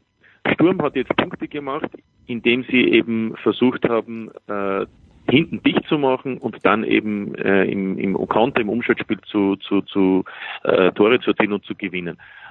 Davor wurde versucht, Fußball zu spielen. Das Ergebnis war viele Chancen, aber dann auch nicht immer Tore, ja. vor allem Unentschieden. Sturm hatte viele Unentschieden schon unter Heiko Vogel, hatte im Moment auch zehn Unentschieden, die meisten in der Liga. Und ein Frust oder eine Unzufriedenheit, vor allem auch bei den Beteiligten und Verantwortlichen in der Führungsetage. Mit dem Ergebnis ein Trainerwechsel. So, und jetzt habe ich einen anderen Trainer, der einen Fokus auf eine andere Spielweise legt. Da muss ich dann auch dann sozusagen verstehen und akzeptieren, dass es natürlich anders gespielt wird. Ich bin auch der Meinung, dass es jetzt genau wieder dort ist, wo Sturm vor einem halben, dreiviertel Jahr schon war, nämlich wieder in der Entwicklung, Spiel dominant zu bestreiten. Und ich bin auch der Meinung, dass äh, im Oktober, als es dann vorbei war mit Heiko Vogel, Sturm schon besser war in der spielerischen Auseinandersetzung mit dem Gegner. Aber gut, diesen Rückschritt unter Anführungszeichen, den wollte man offensichtlich so. Hm. Lass uns gleich beim Gegner vom Mittwoch bleiben, äh, und zwar beim Trainer dieses Gegners, der natürlich jetzt auch aus deutscher Sicht sehr, sehr interessant ist. Oliver Glasner, die Linzer, der Lask hat jetzt fünf Spiele hintereinander nicht gewonnen. Dennoch gibt es wahrscheinlich keinen Zweifel an der Qualität von Oliver Glasner. Welchen Coach hat der VfL Wolfsburg eingekauft, Martin? generell, bin auch immer der Meinung, man darf nicht nur jetzt, wenn, wenn der Lask jetzt, äh, ich glaube, er hat gegen Wolfsburg gewonnen, jetzt viermal nicht gewonnen in der Meisterschaft, äh, dann zu sagen, ist der Trainer jetzt deswegen nicht mehr gut? Also ich glaube, man muss Nein. schon auch immer den Weg sehen, eine, eines, eines Spielers, aber auch eines Trainers, eines Sportdirektors über, über mehrere Monate, um nicht zu sagen über mehrere Jahre. Oliver Glasner ist ein Trainer, der natürlich äh, jetzt vier Jahre unfassbare Arbeit in Linz geleistet hat, der auch davor in Ried unter schwierigen Bedingungen eine Saison bestritten hat. Ich meine, Ried ist dann danach auch abgestiegen, also man hat schon gesehen, er hat dort auch noch, wenn man so möchte, Gutes geleistet.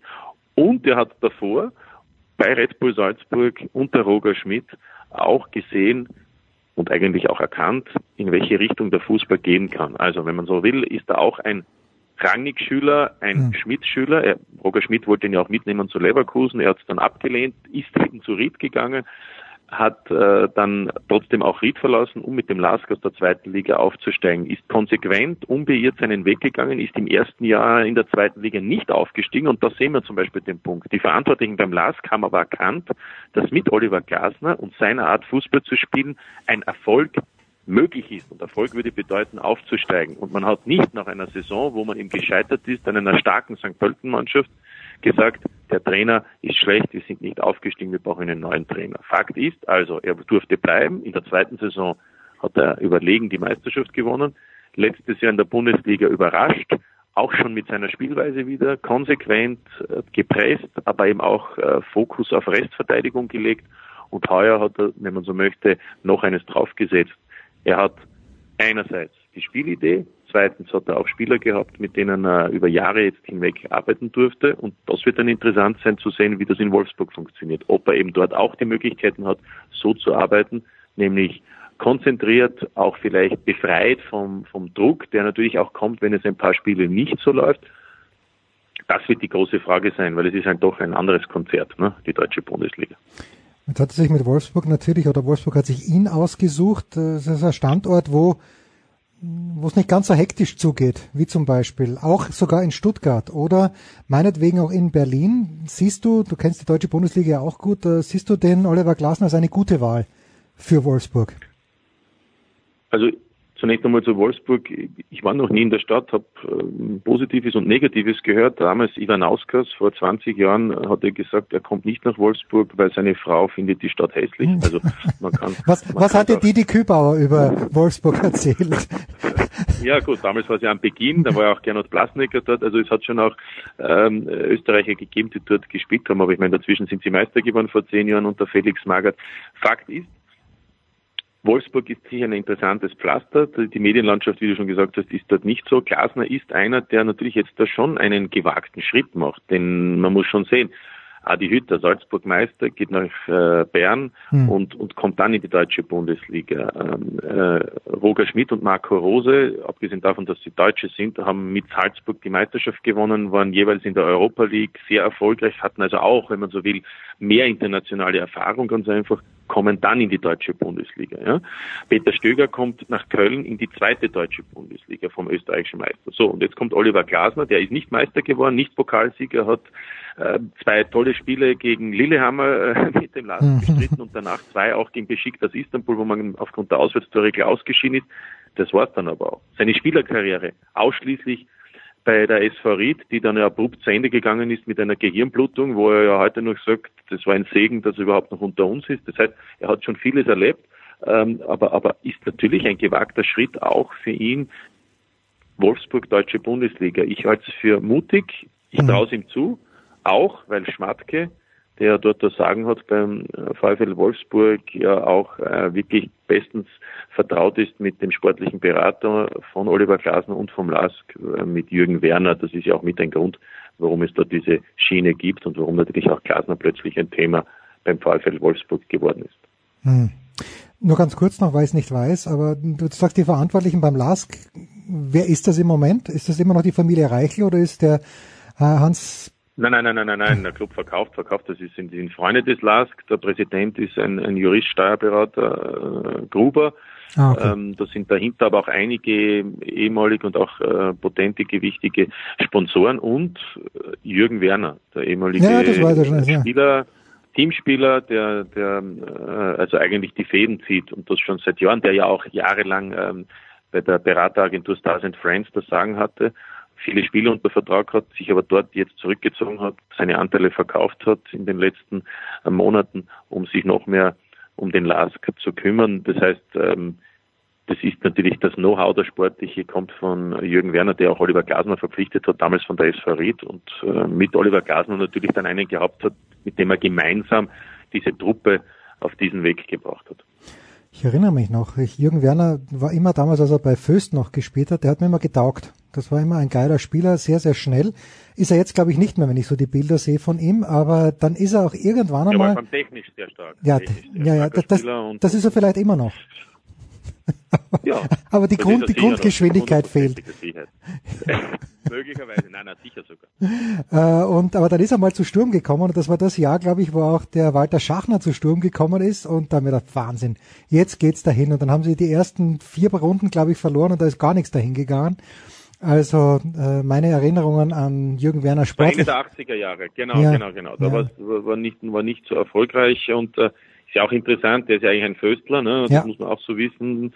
Äh, die Blau-Weißen, die ja eigentlich die Konkurrenten vom Laskon, sowie Austria Rapid, sowie Sturm GAK, sowie 60 Bayern. Äh, und dann gab es in den 90ern diese Fusion äh, wo ja dann eigentlich Blau-Weiß oder der Föst komplett äh, in dem Lask aufgegangen ist, ja, und das haben ja viele nicht verziehen. Und, und mittlerweile gibt's ja wieder diese Blau-Weiß-Linz, die ja sich dann wieder von ganz unten in die zweite Liga Mhm. hochgekämpft haben. Aber, aber, aber da ist eben einer wie Jürgen Werner, der dann eigentlich mittlerweile sozusagen beim Lask äh, ja akzeptiert wird, schon seit Jahren natürlich, aber, aber eigentlich von der von seiner, Von der Prägung her. Her, Ja. ja, ist er eigentlich ein, ein anderer, unter Anführungszeichen. Durch dieses 2 zu 1 des sehr, sehr glorreichen SK Bundegammer Sturm Graz in Pasching gegen den LASK ist allerdings Salzburg, nachdem die, ich habe es mal gelesen, ich glaube Oktober 2016 war die letzte Heimniederlage von Salzburg, äh, es ist keine dazugekommen am gestrigen Mittwoch, weil sie sehr, sehr spät aus einem 0-1 ein 3-1 gegen Wolfsberg gemacht haben. Martin, die Salzburger, da wird nichts mehr passieren. Die sind, äh, werden Meister werden. Müssen wir jetzt alle, so sehr wir Ajax lieb haben, Manchester United oder Barcelona, na, nicht Manchester United, Liverpool oder Barcelona die Daumen drücken? das wird ja wirklich wieder mal bestens zu Salzburg passen. Also Fakt ist, die können am Sonntag schon Meister sein, ähm, wenn sie gewinnen. Egal, was der Lask dann in Graz beim SK Sturm macht, denn am Sonntag gibt es sozusagen die Retourbegegnung, äh, weil ja die letzten fünf äh, Runden dann auf dem Programm stehen. Und wenn sie gewinnen sollten, haben sie vier Runden Verschluss weiterhin zwölf Punkte Vorsprung aufgrund der Halbierung der Punkte nach dem Grunddurchgang. Äh, und bei Salzburg wurde abgerundet, würde Salzburg bei Punktegleichheit äh, vorgereiht werden. Mit anderen Worten, Salzburg ist bei einem Sieg in Wolfsberg Meister. So, auch noch am Rand ein Thema, werden sie Meister, haben schon ein paar gesagt, ob das so vernünftig ist, denn am Mittwoch ist ja eigentlich dann das Pokalfinale in Klagenfurt gegen Rapid und, und dann würden sie vielleicht am Sonntag und am Ein- Montag nicht so richtig sich vorbereiten Ein also das wird noch ein, trinken, ein. Randaspekt sein, aber natürlich muss man dann schauen Richtung Richtung Champions League, ähm, Halbfinale, Finale, vor allem dann Finale, weil eben Tottenham gegen, gegen Ajax spielt. Und ja, das würde ihm passen, wenn dann äh, erstmals seit langer Zeit wieder mal der Champions League-Sieger nicht äh, aus eigener Kraft auch über die Meisterschaft sich für die Champions League Gruppenphase qualifizieren sollte und damit genau dieses Ticket in Anspruch nehmen würde, das eigentlich dann dem Elften und damit Österreich und damit dem Meister Salzburg zustehen würde. Ähm, dann würden sie ins Champions League Playoff wieder einmal gehen. Ja. Das, das wäre natürlich dann die, die Geschichte, wo man ja nur mehr schmunzeln könnte. Aber damit würde sich dann nicht mehr Marco Rose auseinandersetzen, sondern Jesse March, der ja dann sein Nachfolger sein wird. Kennst du den schon ein bisschen? Also ich lese natürlich, okay, der war in New York, der war in Leipzig und natürlich der Nie persönlich getroffen, aber, aber habe auch nur gelesen, ist jetzt äh, eine Saison in, in, in Leipzig Co-Trainer bei Rangnick, hat sich aber in den Jahren, wo er bei Red Bull New York die drei Jahre gearbeitet hat, auch das ein oder andere Mal blicken lassen. Ähm, gibt auch das ein oder andere Foto, wo er eben auch ähm, unter Anführungszeichen auf Fortbildung war in Leipzig und in Salzburg und hat natürlich in dem Jahr jetzt auch äh, angeblich seine Sprachfertigkeiten in Deutsch gesteigert.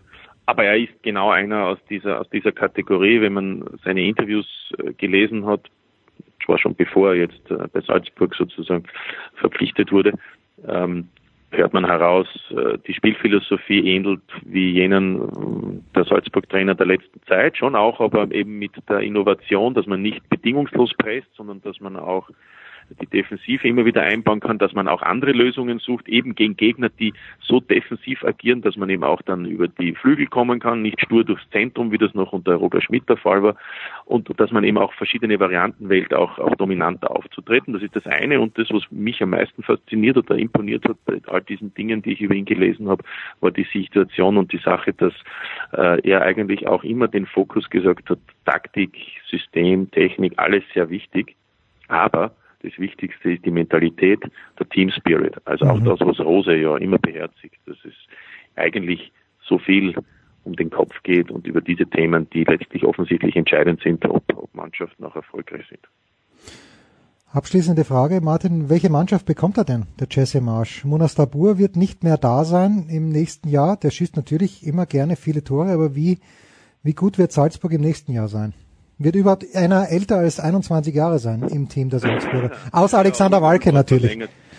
Walke hat noch ein Jahr, Ulmer ist noch da, Junusovic ist da, also das sind die drei über 30-Jährigen. Wenn der Leite noch eine Saison bekommen sollte, so als kleines Denkmal, dann ist es sogar noch ein vierter. Fakt ist, die Mannschaft wird sich wieder mal verändern, wie jedes Jahr, ähm, weil nicht nur ähm, Tabur nach Spanien geht, Hannes Wolf zu Leipzig, sondern viele gehen davon aus, dass es noch äh, schwierig sein wird, Samaseku Hm. Schlager und möglicherweise auch ähm, Stefan Leiner zu behalten.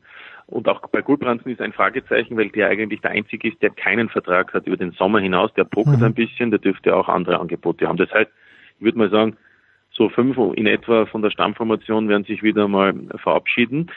Aber es ist ja für genug Nachschub gesorgt, der ja schon darauf drängt.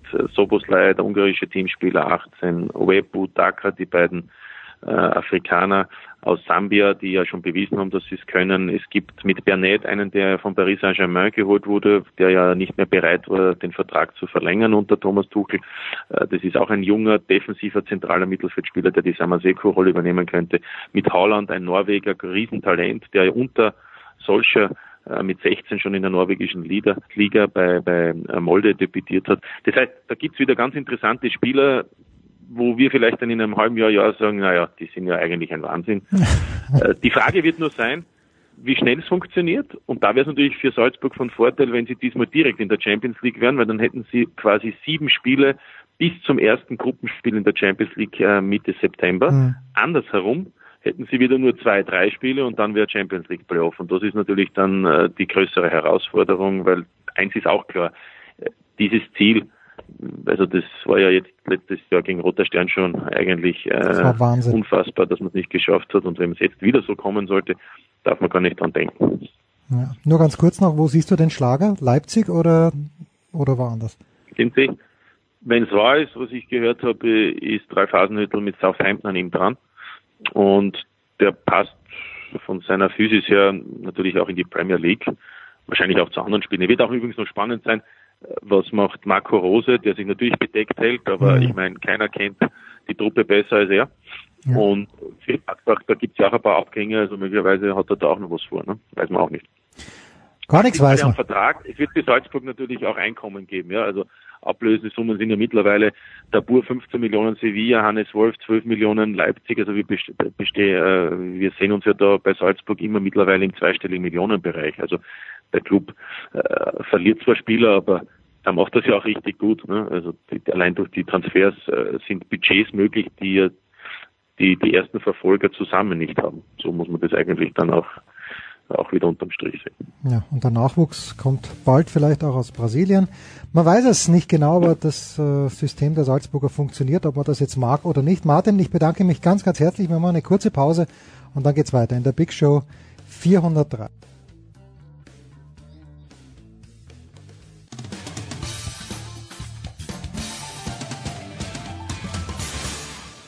Hallo, hier ist Zweitschwung-Europameister Christian Reif und ihr hört Sportradio 360.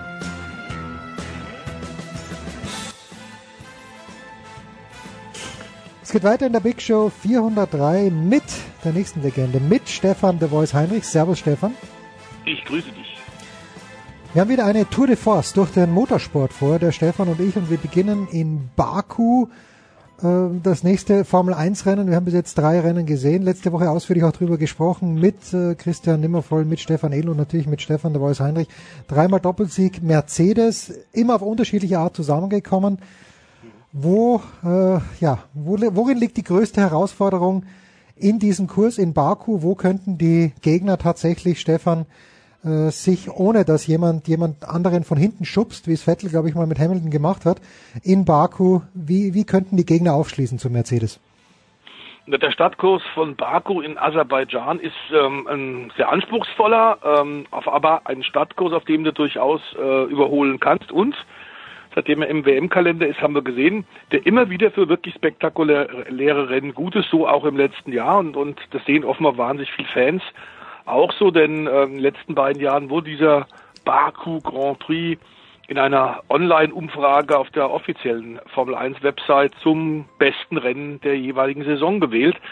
Also man kann da durchaus überholen. Sehr interessant, auch das wieder ein Kurs, der aus der Feder ähm, von äh, Star-Architekt Hermann Tilke aus Aachen ist und eingetütet, und da tauchte dann wieder mal auf unser bunter Paradiesvogel Flavio Brigatore, der nämlich in Baku auch, eine Stadt, die durch äh, Ölreichtum sehr, sehr äh, groß geworden ist, tatsächlich auch ein, eine Dependance einer Nachtclub-Kette Billionär hat. Und da deswegen ist er da regelmäßig, deswegen hat er da die entsprechenden Leute gekannt und hat tatsächlich innerhalb von wenigen Monaten dann eingetutet. Wir sind froh, dass, dass die, die Rennstrecke dabei ist, die ja sehr eigen ist, auch mit dieser unglaublich engen Passage, die Genau. du eigentlich überall weltweit siehst, da am, am äh, der großen äh, Turm vorbei des, des äh, Schlosses und der Burg. Also das ist schon sehr ungewöhnlich und du hast auch gleichzeitig Topspeeds für den Stadtkurs, wenn wir da uns zum Beispiel auch an Melbourne erinnern oder Monaco, Stadtkurs, bei dem er auch äh, zwei extrem lange Geraden hat, die zum Überholen wirklich ideal sind, aus dem Windschatten raus.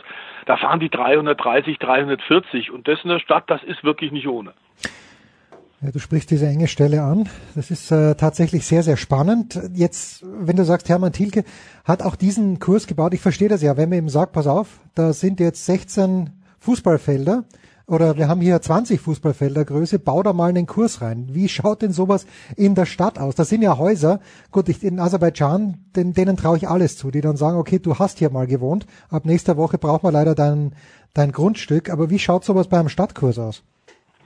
Ja, das die äh, Stadt ist relativ äh, eine, relativ interessante Mischung durch das äh, die Sowjetzeiten, äh, als man noch Teil des Sowjetreiches war, da gibt es eine Menge Prunkbauten noch und durch wahnsinnig viel neues Geld, durch das sprudelnde Öl, ähm, Menge neuer moderner Hochhäuser, zum Beispiel auch dieses Markenzeichen, das wäre auch schon äh, beim Song Contest vor ein paar Jahren, als Aserbaidschan zum ersten Mal so ein bisschen in Mitteleuropa ins Interesse gerückt ist, ähm, nämlich als wir da den äh, Eurovision Song Contest hatten, ähm, dieses Gebäude, das so ein bisschen in Flammen äh, Design geartet ist. Man muss sagen, Aserbaidschan heißt Land der Flammen, was auch mit diesen brennenden Ölfeldern zu tun hat. Baku, die Hauptstadt, ähm, Stadt des Windes, und da kommen wir dann zum nächsten Punkt. Wir haben relativ lange, große, geraden Prachtstraßen, wie wir so oft ähm, in Diktaturen, Staaten mit von Diktaturen haben. Ähm, und da kannst die kannst du wunderbar einbauen. Und man muss sagen, das Layout ist wirklich sehr gelungen, ist nämlich sehr abwechslungsreich und deswegen schwierig für die Fahrer, für die Teams da eine vernünftige Abstimmung zu finden. Darauf wird es drauf ankommen. Gehen wir aber mal davon aus, du hast ja gerade die Bilanz gesagt, drei Rennen bisher auf unterschiedlichsten Kursen, drei Doppelsiege für Mercedes, auch wenn das eine oder andere Mal ein bisschen Glück dabei war sind die ganz klar die aktuelle Messlatte. Ferrari hat ein schnelles Auto, das wissen wir, aber wie in der letzten Woche bei dir auf Sportradio 360 auch schon erklärt, sie finden den sogenannten Sweet Spot nicht, also das optimale Abstimmungsfenster. Was erstaunlich ist, dass Ferrari ob diese drei Niederlagen und großem Punkterückstand bereits in der Konstrukteurs-WM und auch in der Fahrer-WM ähm, trotzdem relativ ruhig sind. Also da ist kaum Hektik, was in Italien eher unüblich ist. Wir kennen die leicht hysterischen Medien dort. Der Druck ist gewaltig und trotzdem Binotto, der neue Teamchef, Sebastian Vettel, die wirken sehr ruhig. Also die wissen, dass offenbar sie ein schnelles Paket haben. Problem ist, wenn du halt mal drei äh, Rennen schon mal wirklich in den Sand gesetzt hast und vergeigst hast, dann läufst du diesen Punktrückstand eigentlich mit der gesamten Saison hinterher, zumal sich die Silbernen kaum eine Schwächephase mal leisten. Ähm, also bisher muss man sagen, wird es schwer sein, die zu bügeln, zumal wir hatten eine kleine Statistik, die haben wir auch vorher kurz besprochen. Ähm, wer ist der beste Straßen-Grand Prix-Pilot? Wir haben ja momentan drei oder, oder vier der großen Klassiker, äh, die regelmäßig dabei sind, die schon seit Jahrzehnten dabei sind. Also Melbourne ist ja auch wirklich schon Klassiker, Saisonbeginn jeweils. Monte Carlo brauchen wir nicht drüber zu reden. Montreal Ja. auf der Ile Notre Dame in äh, Kanada und Singapur, der Nacht Grand Prix, auch inzwischen wirklich charismatisch und für die Formel 1 sehr speziell. Baku jetzt seit drei Jahren mit dabei, da haben wir fünf Rennstrecken und wenn wir das mal seit Beginn der Hybrid-Ära vor knapp sechs Jahren mal zusammenrechnen, haben wir 103 Rennen gehabt ähm, und Hamilton hat da also unglaublich viel gewonnen. Und wenn wir die Stadtrennen nehmen, diese fünf gerade skizzierten äh, Pisten, dann hat der Lewis Hamilton da neunmal gewonnen. Nico Rosberg, der inzwischen Fernsehmensch ist und Teilhaber der Formel E, nicht mehr aktiv, sechsmal. Sebastian Vettel fünfmal gewonnen. Ricciardo drei und Bottas einmal. Also das, was wir bisher sehen in den letzten Jahren, WM-Titel um WM-Titel holen, Lewis Hamilton, bei dem er inzwischen sagt, der ist auf einem Niveau wie Ayrton Senna zu seinen besten Zeiten. Der ist eben bei den Stadt-Grand Prix mit Abstand auch der Beste. Mhm. Und es spricht wenig dagegen, warum das diesmal nicht so sein sollte. Wir würden es uns hoffen, denn gerade der letzte Grand Prix vor äh, eineinhalb Wochen war doch relativ eine relativ öde Angelegenheit in China. Muss man leider sagen. Ein Mann, der in der Stadt natürlich auch immer brilliert hat und auf den mhm. das Auge meines Sohnes, das Tigerauge meines Sohnes mhm. natürlich ganz besonders ruht, ist Fernando Alonso. Gibt es da irgendeine Annäherung wieder an die Formel 1, Stefan?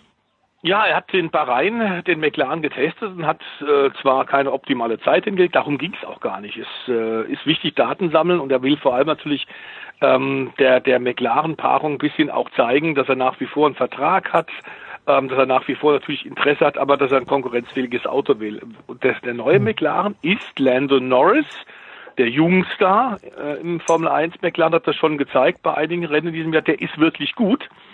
Ähm, deswegen, äh, Fernando Alonso, da wird in der Tat drüber spekuliert, nachdem er reingeschnuppert hat, wieder bei den Bahrain Formel 1 Test und sich sehr lobend über dieses neue Auto gezeigt hat. Plötzlich.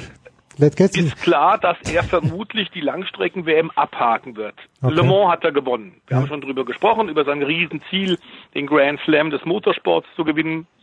Ende Mai wird auf dem Programm stehen. Da werden wir mit Sicherheit gesondert kurz vorher darauf eingehen. Seine Chance, vielleicht das 500-Meilen-Rennen von Indianapolis im Heartland, im Brickyard von Indiana in den USA zu gewinnen. Da sollte er auch gute Chancen haben, zumal er diesmal, anders als vor zwei Jahren, als er es zum ersten Mal versucht hat und auch dort geführt hat, diesmal konnte er ausführlich testen und sich wirklich auf Indy vorbereiten. Die Langstrecken-WM Le Mans hat er gewonnen, die Langstrecken WEC, den Titel wird er vermutlich mit Toyota auch holen. Dann hat er da nichts mehr zu holen. Also was soll das da? Es sieht danach aus, als würde er da wohl gegen Saisonende aufhören mit Toyota Sportwagen-Prototypen. Es waren übrigens Jensen Button, auch ein alter Bekannter aus der Formel 1, hat gerade erklärt, er hört den Langstrecken-WM auch auf und konzentriert sich auf die japanische Super GT. Also Alonso anders als Button könnte durchaus in die Formel 1 wieder zurückkommen, ähm, denn nach wie vor ist der hungrig, das ist gar keine Frage. Und zwei Titel, und da müssen wir jetzt nicht nur deinem Sohn äh, große Freude machen, sondern vielen, vielen Fans auch. Zwei Titel für dieses Talent ist einfach zu wenig, das ist überhaupt gar keine Frage. Der hat auch jetzt im etwas gesetzteren Alter immer noch unglaublich viel Routine, unglaublich viel Talent. Ähm, sollte der McLaren tatsächlich äh, weiterentwickelt werden in diesem Jahr und in die richtige Richtung gehen, könnte ich mir durchaus vorstellen, dass die sich mal ausführlich unterhalten. McLaren-Boss Zach Brown und Fernando Alonso, zumal die neu mit dabei haben, Andreas Seidel. Der mhm. hat gerade jetzt äh, angefangen, bei McLaren zu arbeiten. Das ist der Erfolgsteamchef von Porsche in der Langstrecken-WM, die da Titel um Titel geholt haben mit diesem jungen Deutschen, mit Andreas Seidel. Top-Manager, kennt sich in der Formel 1 auch sehr gut schon aus, hat jetzt gerade sein Amt quasi übernommen als Sportdirektor und damit verantwortlich auch für die Formel 1. Der soll eben bei McLaren auch für bessere Organisationsstrukturen sorgen und das kann der bestimmt. Puh. Das wäre was, Fernando Alonso wieder am Start. Einfach weil es ihn in den anderen Rennserien langweilig, nicht besonders langweilig, sondern im Gegensatz zu den letzten Jahren, gut, Spannung war immer da, aber in der MotoGP, und jetzt machen wir einen ganz großen Schwung in, äh, Sprung in der MotoGP, äh, ist tatsächlich mal was Außergewöhnliches passiert, nämlich Marc Marquez, der Dominator der letzten Jahre. Stefan, er ist gestürzt das heißt. Auf seiner Leib- und Magenstrecke. Ja, in ja. Texas war es, glaube ich, gell? In Texas, fantastische Rennstrecke, der Circuit of the Americans, den haben wir ja auch in der Formel ja. 1, ein relativ moderner Kurs. Und da hat er dominiert. Seitdem die Motor, Motorrad-Weltmeisterschaft dort in Texas äh, antritt, hat er immer gewonnen. Und zwar nicht nur gewonnen, sondern klar dominiert. Und diesmal lag er zwar in Führung, aber nur ganz knapp vor dem Paket von Fahrern, was auch zeigt, dass in diesem Jahr 2019 die Motorrad-WM, vor allem die Königsklasse, ähm, A verstärkt worden ist. KTM ist ja jetzt auch dabei. Man hat gleich auch gesagt, wir sind für fünf Jahre dabei. Wir haben jetzt ein Semi-Werksteam noch genommen. Wir haben vier Maschinen. Wir wollen in allen Hubraumklassen dabei sein. KTM im Übrigen als einziger Hersteller überhaupt, der in allen Kategorien in der Motorrad-WM von der kleinen bis in die große Klasse antritt. Fünf Jahre haben sie, hat Stefan Pierer äh, in Martinghofen schon bestätigt, fünf Jahre werden die dabei bleiben. Die meinen das ernst. Und momentan die Platzhirsche sind natürlich ganz klar Honda, vor allem mit Marc Marquez, aber auch eine wiedererstarkte Yamaha-Truppe, vor allem ein wiedererstarkter und ewig junger hm. Valentino Rossi, der, man muss sagen, die Motorsportwelt verneigt sich in aller Form wieder mal unfassbar über 40 Jahre alt und jetzt zwei Grand Prix hintereinander um den Sieg mitgekämpft, ganz vorne mit dabei. Ähm, ist am Ende abgekocht worden von einem jungen Mann, aber hat damit überhaupt keine Probleme gehabt. Hat gesagt, man, fantastisch, wie der gefahren ist. Alex Rins, ein junger Mann auf einer Suzuki, der schon in der Moto 3 und in der Moto 2, den unteren Klassen, gezeigt hat, dass er gerade auf dem Kurs in Texas sehr gut ist, auf dem Kota-Kurs und dass er in der Tat Suzuki weiter nach vorne geführt hat. Die haben auch, ähnlich wie Yamaha gegenüber dem letzten Jahr, auf 2019 einen klaren Entwicklungssprung gemacht und das freut uns unheimlich. Damit haben wir nämlich mit Dovizioso, mit Andrea Dovizioso, mit den erwähnten Marc Markesch als Titelverteidiger. Wir haben mit dem jungen äh, Mann, mit Alex Rans auf der Suzuki und natürlich mit Valentino Rossi, der inzwischen wieder die klare Nummer eins bei Yamaha ist, vier Titelanwärter, die auf den ersten vier Plätzen in der WM auch liegen nach vier von äh, 19 Saisonrennen und nur wenige Punkte auseinander. Das kann unserer Meinung nach durchaus so weitergehen bei dieser gigantischen Show auf zwei Rädern. Ja, das ist das Schöne. Ich wünsch mir, wünschte mir noch manchmal, wahrscheinlich ist es technisch oder vom Benziner nicht möglich, dass die MotoGP-Rennen ein bisschen länger dauerten. Ganz ehrlich. Also das ist, es geht dann, es ist im Windeseile vorbei. Ja, das hängt natürlich damit zusammen, dass äh, diese Maschinen eigentlich nicht fahrbar sind. Also das okay. muss man ganz ehrlich sagen. Äh, das ist unfassbar, was diese Motorradfahrer da leisten. Das sind Raketen auf zwei, zwei Rädern, äh, dass das überhaupt funktioniert. Und man muss ja vor allem da immer wieder sagen, diese Schräglagen sind atemberaubend. Mhm. Man bedenkt, dass da nur ein ganz, ganz kleiner Gummikontakt äh, zur Streckenoberfläche äh, herrscht und dass das möglich ist, technisch möglich ist, ähm, ist, fantastisch. Nun brauchst du bei so einer genialen Technik halt auch ein paar Reiter und Ritter, die das drauf haben. Und äh, wir haben es gesehen, Marc Marquez, auch er kann das Motorrad verlieren, auch er kann auf sich auf die Nase legen. Es ist ein ganz schmaler Grad und wenn du Pech hast, verletzt dich halt gleich dabei. Ähm, deswegen sind die Rennen mit diesen grandiosen, technisch grandiosen Maschinen, aber diesen, diesen Biestern äh, relativ überschaubar. Wenn die noch länger werden, würdest du, würde es wahrscheinlich kaum ein Fahrer können. Und du hast natürlich verschiedenste Klassen an so einem Wochenende um denn die Aufst den Aufstieg zu gewährleisten von der kleinen Moto 3 über die Moto 2, die besten Talente denn da in die MotoGP kommt. Und wir haben vielleicht bald ein deutsches Team, was sogar auch in der MotoGP-Klasse antreten könnte. Denn momentan in der Moto 2 ist das Intakt äh, Dynavolt-Team aus mhm. Memmingen in Süddeutschland ist wirklich fantastisch sortiert. Doppelsieg in Texas äh, mit Alex Lüthi, ähm, der ja, im letzten Jahr bei seinem Umstieg der Schweizer in die MotoGP-Klasse ein Desasterjahr hatte, nicht einen einzigen Punkt holen konnte und dann in die Klasse zurückgegangen ist, bei der er vor vielen Jahren Weltmeister war, der Mann aus der Schweiz. Er und äh, Marcel Schröter haben einen Doppelsieg geholt, einen überlegenen Doppelsieg. Der zweite Sieg schon in äh, drei Rennen und momentan führen die in der äh, Moto2-Wertung an. Das Team im Fahrerlager bei den Motorrad, Motorradfans ist man sich einig, das könnte bald dann tatsächlich den nächsten Schritt machen. Die haben das toll gemacht. Jürgen Ling, ehemaliger Rennfahrer, der der Teammanager ist, steckt unglaublich viel Herzblut rein und die Ergebnisse kommen jetzt. Das ist sehr erfreulich. Jürgen Ling, kann ich mich an den erinnern? Ich bin mir nicht ganz sicher. Wir wollen in der nächsten Woche dann äh, explizit auf den Start der DTM in Hockenheim am Hockenheimring mhm. eingehen. Ein Wort noch am kommenden Wochenende, wenn ich es richtig gesehen habe, oder zumindest bald die Argentinien Rallye geht los. Ja. The Voice und äh, Sebastian Auger hat sich was vorgenommen. Warum hat er bis jetzt dort nicht gewinnen können? Ja, gute Frage. Äh, das ist eine Schotterrallye, die aber auch im Grunde anders als Mexiko Passagen hat, die sandig sind sehr variabel, damit die Piste. Und jetzt haben wir gerade so einen Doppelsprung. Man muss mal über die Logistik diskutieren. Das ist vielleicht ein Punkt, den man in der Motorrad, in der, der äh, Rallye-Weltmeisterschaft ein bisschen verbessern kann. Da könnte man die MotoGP oder vielleicht die Formel 1 auch als Beispiel nehmen.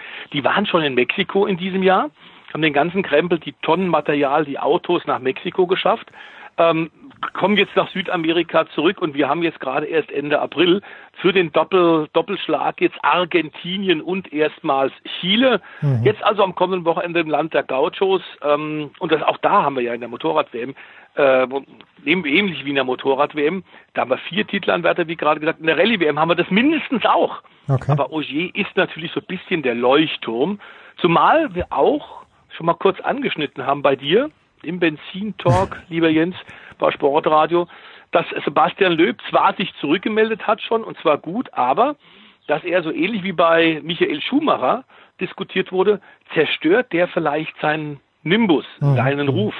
Bei Schubi war es so bei Mercedes. Er hat dann nicht wieder gewinnen können und die Zeit war nicht zurückzudrehen.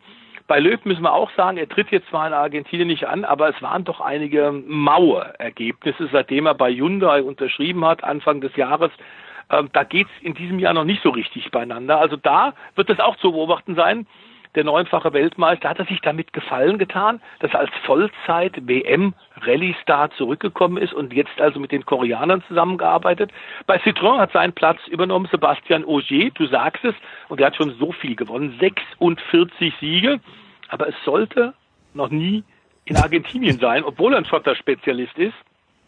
Zwei Rennen hat er in diesem Jahr, oder zwei Rallyes hat er schon gewonnen, die Monte Carlo, haben wir bei dir darüber berichtet. Mhm. In Mexiko hat er triumphiert.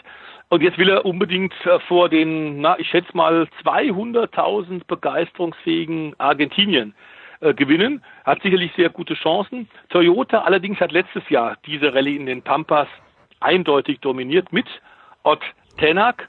Das heißt, dieser Jahres-WRC, dieses Auto ist für diese Pisten in den Tälern und den äh, felsigen Passagen in den Bergen mit Wasserfurten und teilweise in den höheren Regionen dann auch Nebel. Das sieht dann teilweise wie eine Mondlandschaft aus die Fernsehbilder, ähm, die sind da sehr gut sortiert. Und Hyundai, vor allem mit Thierry Neuville, die jetzt die letzte Rallye gewonnen haben, kommen als WM-Spitzenreiter zu diesem fünften WM-Lauf. Das heißt, es ist, wie man so schön sagt, keine gemähte Wiese für Auger. Ähm, Citroën hat eine Menge Erfolge dort schon geholt, aber mit dem neuen Citroën ist man noch nicht so ganz optimal sortiert. Und man muss auch sagen, M-Sport, die haben, wir haben es bei, bei letzten November bei dir wirklich ja gesagt, diese Truppe von Malcolm Wilson ohne direkte Ford-Werksunterstützung gegen die Herstellerteams haben sie mit Ogier als Fahrer den WM-Titel geholt. Jetzt haben sie zwei jüngere Fahrer, die sie sich aktuell gerade leisten können, nämlich den 30-jährigen Ilfine Evans und der hat unglaublich Pech auf Korsika gehabt. Wenige Kilometer vor dem Ziel, in Führung liegend, Reifenschaden und deswegen könnte Thierry Neville an ihm vorbeifahren und gewinnen. Das heißt, die sind so ein bisschen die Underdogs. Der Ford Focus scheint aber wirklich gut zu sein. Zwei Podiumsresultate bei dem kleinen Budget, das die M-Sport-Truppe hat mit dem Ford Fiesta, ist erstaunlich. Und der Elfan Evans aus Wales, der wird besser und besser und gilt auch auf Schotter als ein richtig guter Mann. Das sind so ein bisschen die, die Außenseiter für Argentinien. Klingt spannend, ähm, aber Ford Fiesta für mich natürlich nicht das klassische Rallye-Auto. Machen wir uns nichts vor, aber die sind auch immer kleiner geworden. Die Riesenkisten, was war das damals, der Opel, mit dem äh, Walter Röhrl gefahren ist? Was war das für ein Opel? Also, ja, die, der ist im Kadett eine Weile ähm, gefahren, aber, natürlich dann auch mit dem Manta und logisch, aber äh, inzwischen sind es tatsächlich diese kleinen Autos. Das ist bei Citroën mit dem C3 genauso, das ist bei Hyundai mit dem i30 auch. Es sind die kleinen Autos, wirklich in der Tat quasi die Polo-Größe. Okay, na bitte, wir werden uns das zu gegebener Zeit natürlich auch wieder zu Gemüte führen. Hier mit Stefan der Voice Heinrich. Wie gesagt, über die DTM wollen wir uns in der kommenden Woche auslassen. An diesem Wochenende, ja, da schauen wir nach Baku und hoffen wir mal, dass es ein kleines bisschen spannender wird. Stefan, ich danke dir ganz, ganz herzlich. Wie immer, wir machen eine kurze Pause und dann geht's weiter in der Big Show 403.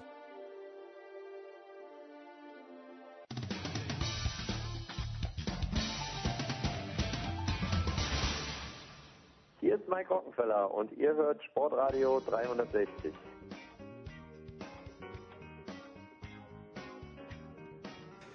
So, in der Big Show 403 geht's weiter mit Eishockey, wie schon in den vergangenen Wochen auch mit dem fantastischen Franz Büchner, Magenta Sport der Sohn. Servus Franz. Hallo, Grüße. Und heute haben wir uns dazu eingeladen, den Patrick Ehelechner von äh, Magenta Sport, äh, auch na, bei der Sohn bist nicht, aber wir kennen natürlich von Eurosport. Servus Patrick. Ja, servus, grüß dich. Patrick, du bist auf dem Weg, bevor wir zum DL-Finale kommen, das äh, nach allem, was wir wissen, relativ entschieden zu sein scheint. Äh, du bist auf dem Weg nach Regensburg. Was wird dort gegeben und wann? Du, heute Abend geht's los. Du hast recht, ab 19.15 äh, Uhr live bei uns beim Magenta Sport das Länderspiel Deutschland gegen Österreich mit Leon Dreiseitel und Dominik Kahun unter anderem logischerweise. Was macht denn ein Dominik Cahun und ein Leon Dreiseitel mit der deutschen Mannschaft. Äh, Franz, du kannst gern auch gleich dazu was sagen, aber Patrick, ich fange mit dir an. Was machen die mit der deutschen Mannschaft? Erhöhen die die Viertelfinalchancen, vielleicht sogar Medaillenchancen? Nein, ich glaube mal, allein wenn du einen Namen wie Dreiseitel und Kahun schon in deinen Reihen drin hast, das, das hilft auch dem Mitspieler. Du bringst den Mitspieler auf ein ganz anderes Level beziehungsweise Niveau. Ähm, vielleicht auch dem äh, gewisses, gewissen mehr Respekt dem Gegner gegenüber oder auch vom Gegner den Deutschen gegenüber. Äh, ich weiß das aus meiner äh, eigenen Erfahrung, dass wenn du in der, ja, in der gegnerischen Mannschaft einfach Namen dabei hast, die vor allem in der NHL zu den, zu den Großen gehören. Und das sage ich jetzt mal, Leon Dreiseitel gehört definitiv mhm. seit spätestens diesem Jahr zu denen. Dann äh, ist es auch für einen Gegner etwas, ähm, ja, würde ich mal sagen, wird Deutschland da mit mehr Respekt angesehen. Franz, ich weiß nicht, wie viel du von Dominik Kahun in dem Jahr gesehen hast, aber wenn du was gesehen hast, ist er besser geworden und wenn ja, in welcher Hinsicht? Weil er war ja letztes Jahr schon sehr, sehr gut.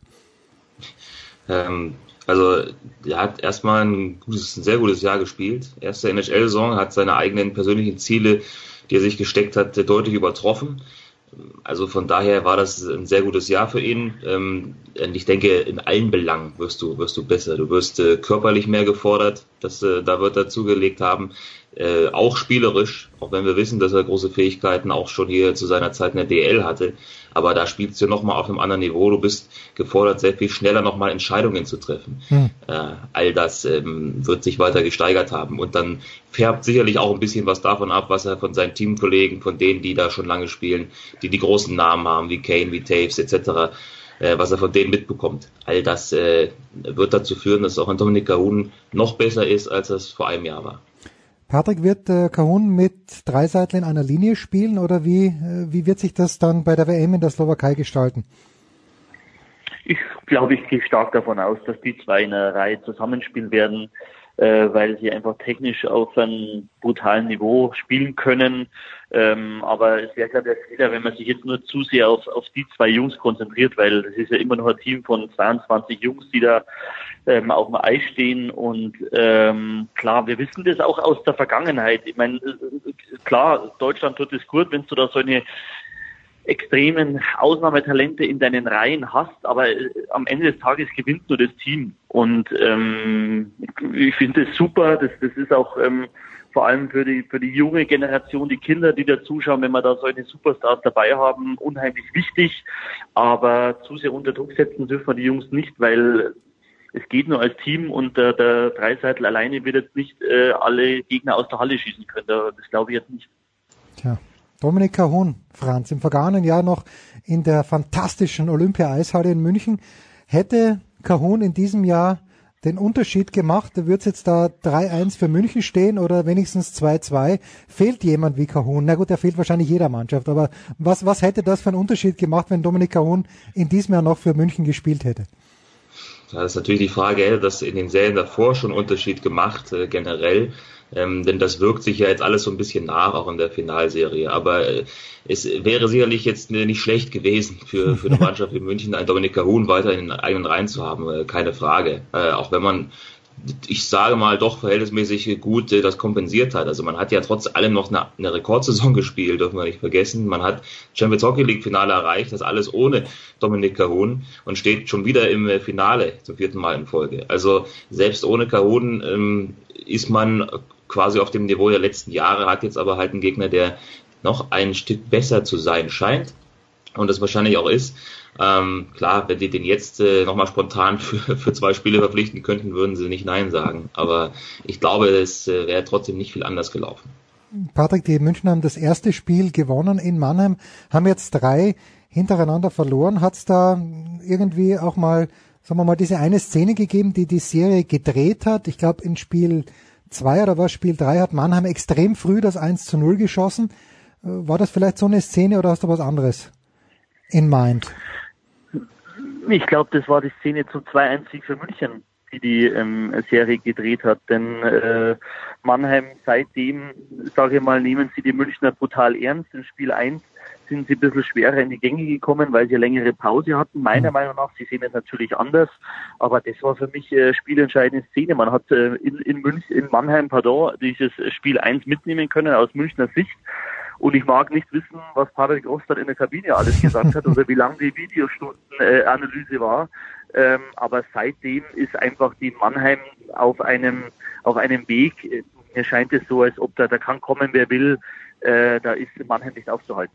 Das ist also das, Franz, was du, du und Jan ja letzte Woche im Grunde genommen gesagt hast, der tiefere Kader. Wo, wenn überhaupt, gibt's noch eine Chance für die Münchner?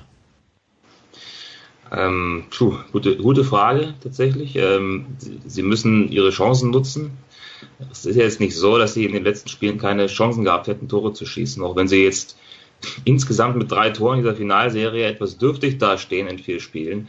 Also das zieht sich eh schon durch die ganzen Playoffs bei, bei München, ähm, dass Chancen da sind, sie aber zu selten davon Gebrauch machen und sie nutzen. Und sie brauchen, äh, glaube ich, nochmal ein, zwei oder sagen wir mal drei, denn nur drei helfen, drei über über Performances von Danny Austin Birken, hm. der, der sie da in den Spielen hält, denn anders ähm, wird es wahrscheinlich nichts. Patrick, ich habe gestern, also das Spiel 4, da, da sind, haben wir so nebenbei laufen lassen und äh, dann gibt's plötzlich eine, eine Rauferei und plötzlich war meine Tochter, die sich ja für Eishockey überhaupt nicht interessiert, aber da waren, und ihre Freundinnen, da waren sie plötzlich interessiert. Und gestern las ich auch zufällig ein Interview mit dem Hannes Kartnick, früher mal Präsident der Grazer Eishockeyspieler, der gesagt hat, naja, hat halt seinem Trainer, den Peter Znennerlik, damals gesagt, oder der Walter Znennerlik war es, glaube ich, ähm, naja, die, die müssen halt einfach äh, aggressiver zu Werke gehen und zwar so, die müssen sich prügeln. Ist das als taktisches Mittel 2019 überhaupt noch ein Mittel oder äh, entsteht das wirklich nur aus der Emotion heraus und ist überhaupt nicht geplant? Also ich, ich kann es nur bestätigen, dass das ein taktisches Mittel ist. Das weiß ich aus eigener Erfahrung, dass äh, wenn du in engen Serien bist und es ähm, ist ja offensichtlich, wer die Topstars oder die Topscorer der gegenüberliegenden Teams sind, dass du denen ja einfach ein bisschen öfters auf die Finger klopfst ähm, als sonst. Du möchtest die selbstverständlich aus dem Spiel bringen, mhm. aus ihrem Spielfluss den Spaß nehmen an dem Spiel. Und ähm, nee, das, äh, das gehört einfach zum Eishockey dazu. Selbstverständlich muss das alles in einem Rahmen sein. Aber ich habe früher immer davon geredet, dass die Topscorer einen Bodyguard brauchen auf dem Eis, im wahrsten Sinne des Wortes, der etwas auf sie aufpassen muss. So krass ist es jetzt nicht mehr wie früher.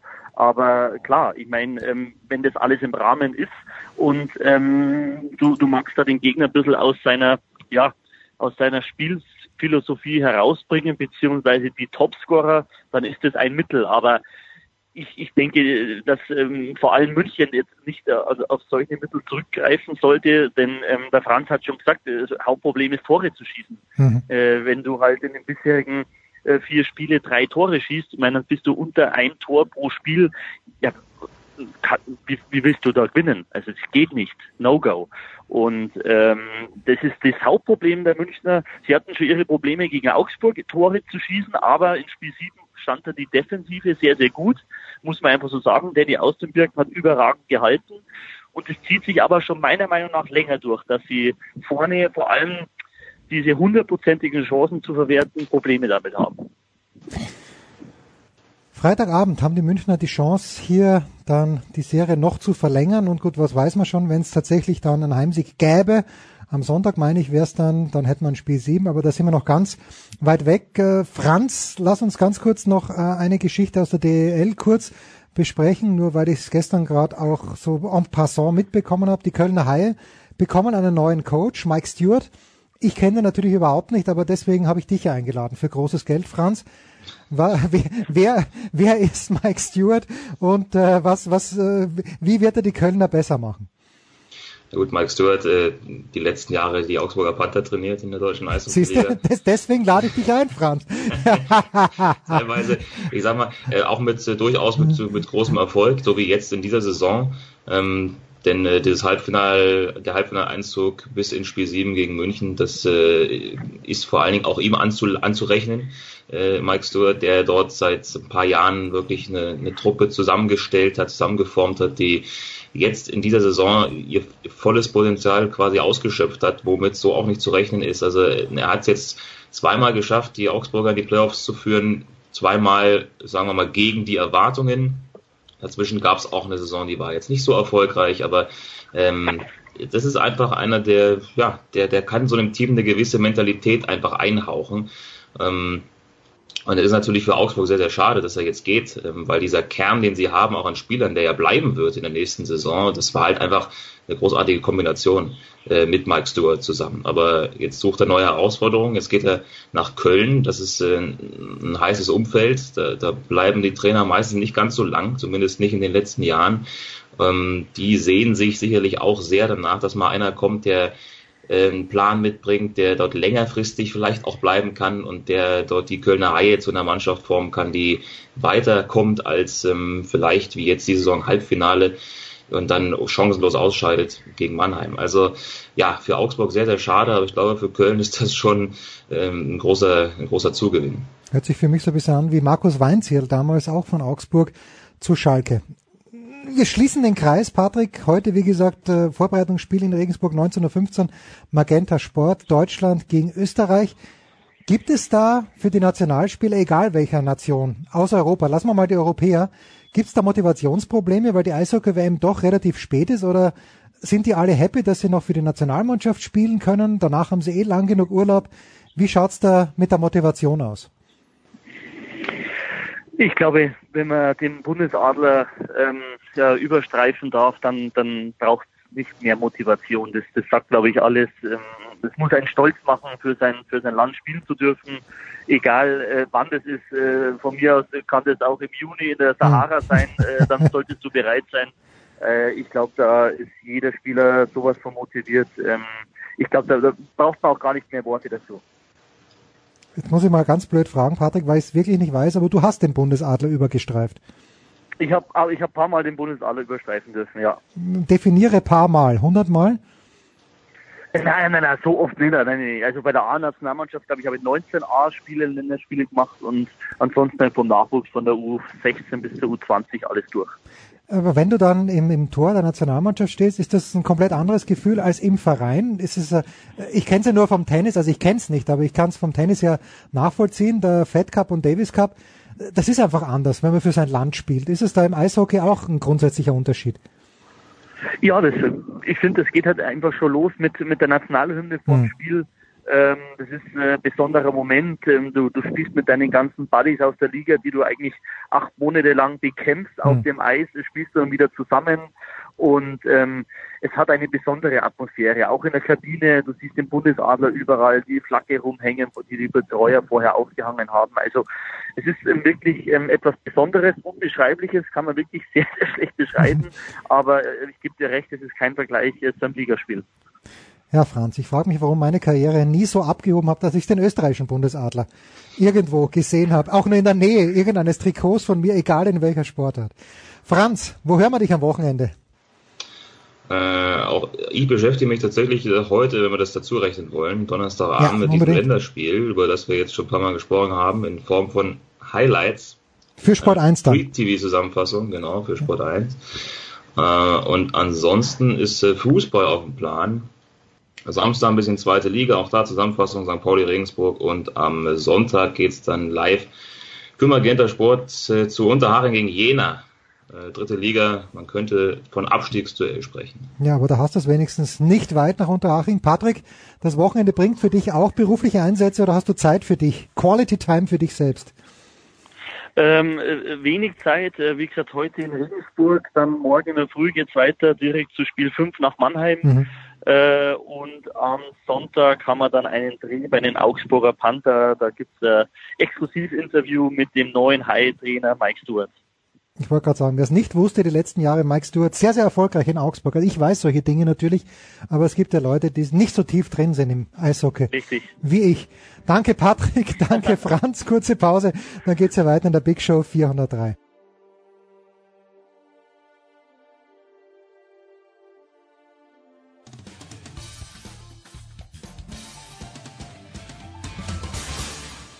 Servus, hier ist der Markus Rogan und ihr hört Sportradio 360.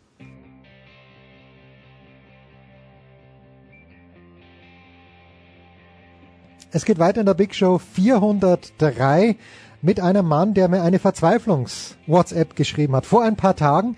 Nicht zum Thema, über das wir hauptsächlich sprechen wollen, aber zu einem anderen Thema. Das ist Markus Götz von Sky. Grüß dich, Götzi.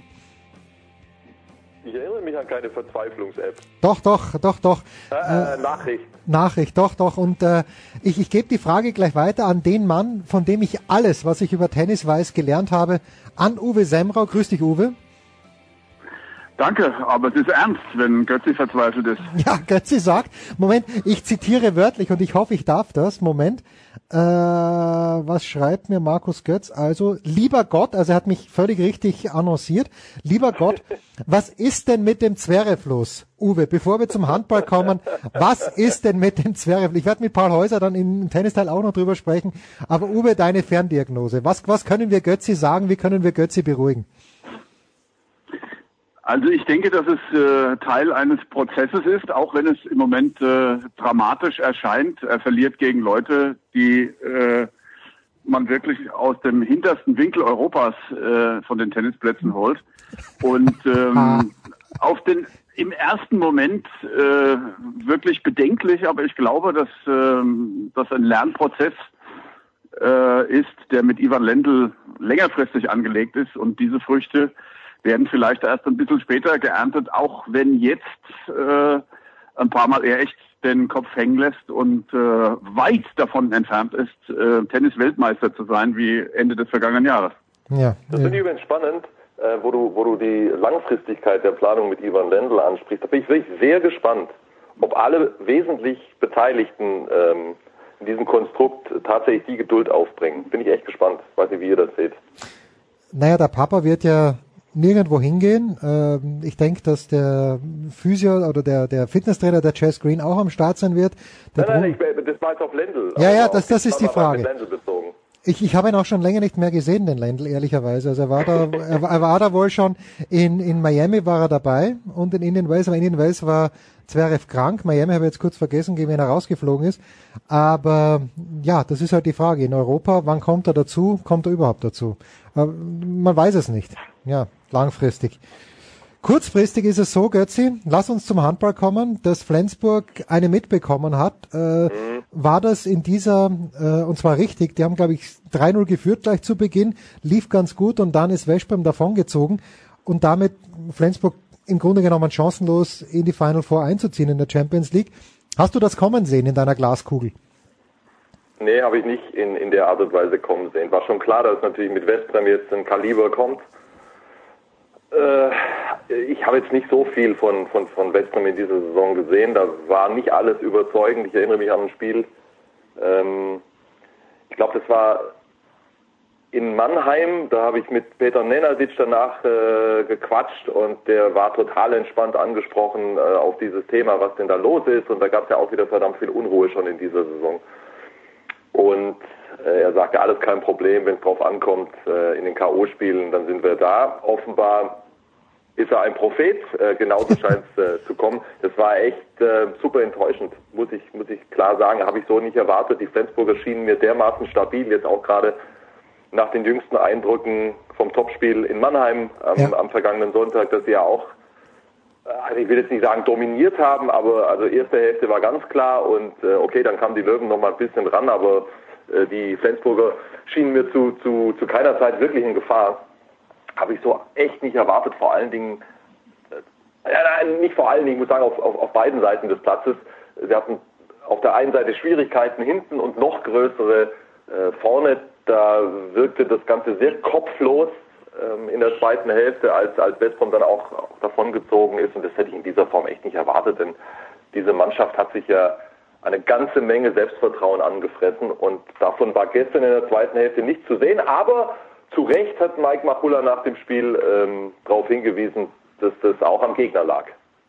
Ja, aber Uwe, wenn wir jetzt so schauen, also als ich groß geworden bin mit Thomas Knorr, Götzi weiß das, über Jahrzehnte mein Lieblingsspieler, möchte ich sagen, aber da war die deutsche Bundesliga die beste Liga der Welt. Jetzt äh, wird der überlegene Tabellenführer nicht in die Final Four einziehen. Darf man da irgendwelche Rückschlüsse ziehen, wie wir es im Fußball ja auch gerne machen? Keine deutsche Mannschaft im Viertelfinale der Champions League. Darf man das im, im Handball auch machen auf die Stärke der Liga? Es ist ja nicht erst seit gestern so, sondern war in den letzten Jahren ja auch schon schwierig.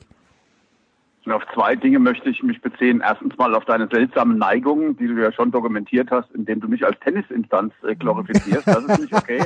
Nein, da, da, oh gut, du bist am, Und Thomas Knorr und Thomas Knorr und Thomas Knorr als Stilbildend für viele Jahre in der Bundesliga äh, ähm, anzusetzen, ist genauso bedenklich, keine Frage. Ich würde gerne zu Markus noch was sagen und der Entwicklung der SG Flensburg. Ich glaube, sie haben in diesem Jahr verlernt, mit Krisen umzugehen. Und ähm, der letzte Schritt zur Meisterschaft war für meine Begriffe dieser Auswärtssieg bei den Löwen. Aber sie haben über lange Strecken in dieser Meisterschaft, und das ist vielleicht dann am Ende bei solchen K.O.-Spielen ein kleiner Nachteil, nicht gelernt, mit ähm, einem Rückstand umzugehen, weil sie es zumeist vorneweg gespielt haben. Eine ganz andere Entwicklung ist es beim THW Kiel. Die hatten ihre Probleme am Anfang der Saison, haben sich dann eingespielt und sind jetzt für meine Begriffe besser als je zuvor.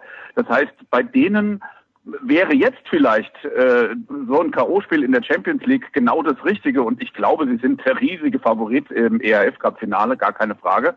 Aber ich glaube, dieses Gefühl hat die SG Flensburg dann ein wenig verloren und wenn dann so ein bärenstarker Gegner kommt wie Westbrem, dann bricht das Ganze vorher gut zusammengezimmerte Kartenhaus dann einfach mal zusammen.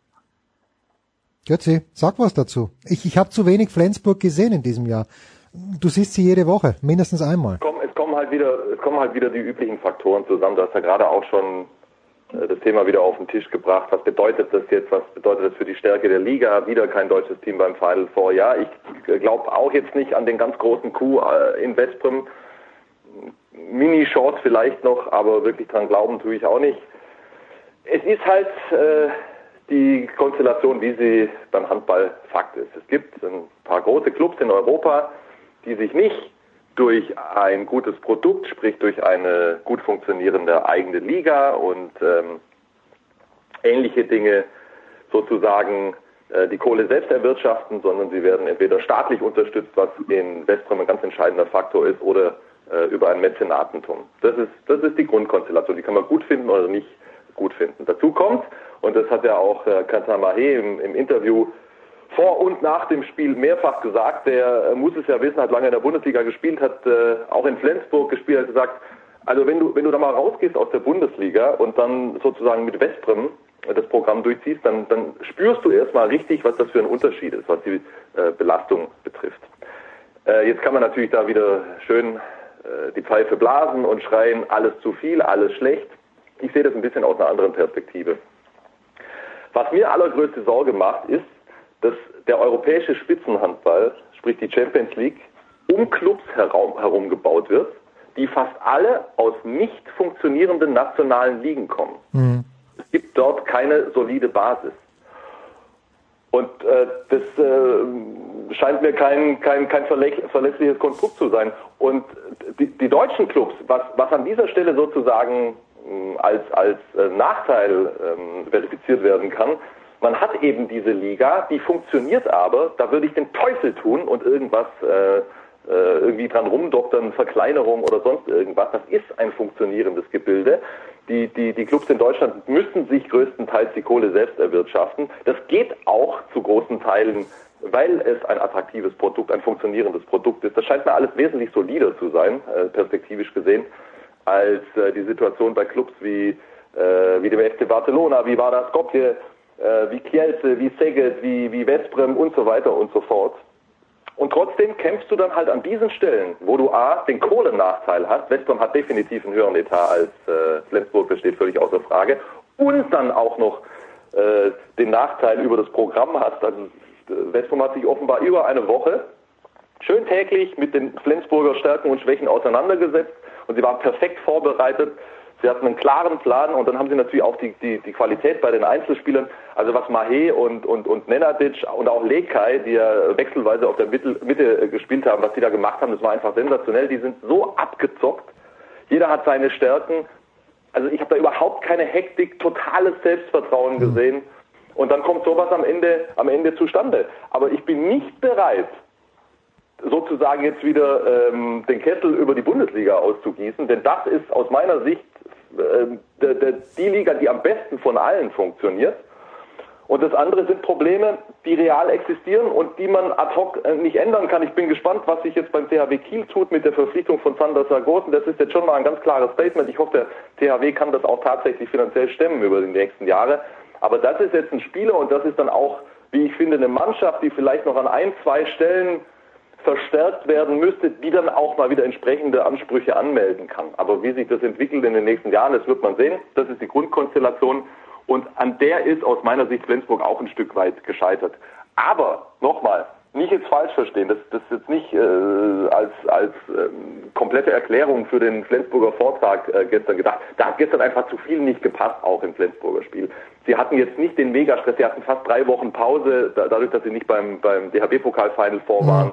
Das war jetzt alles einigermaßen vernünftig getaktet. Trotzdem hatten sie, und das ist einfach auch Fakt, nicht die Vorbereitungsmöglichkeiten wie Westbrem.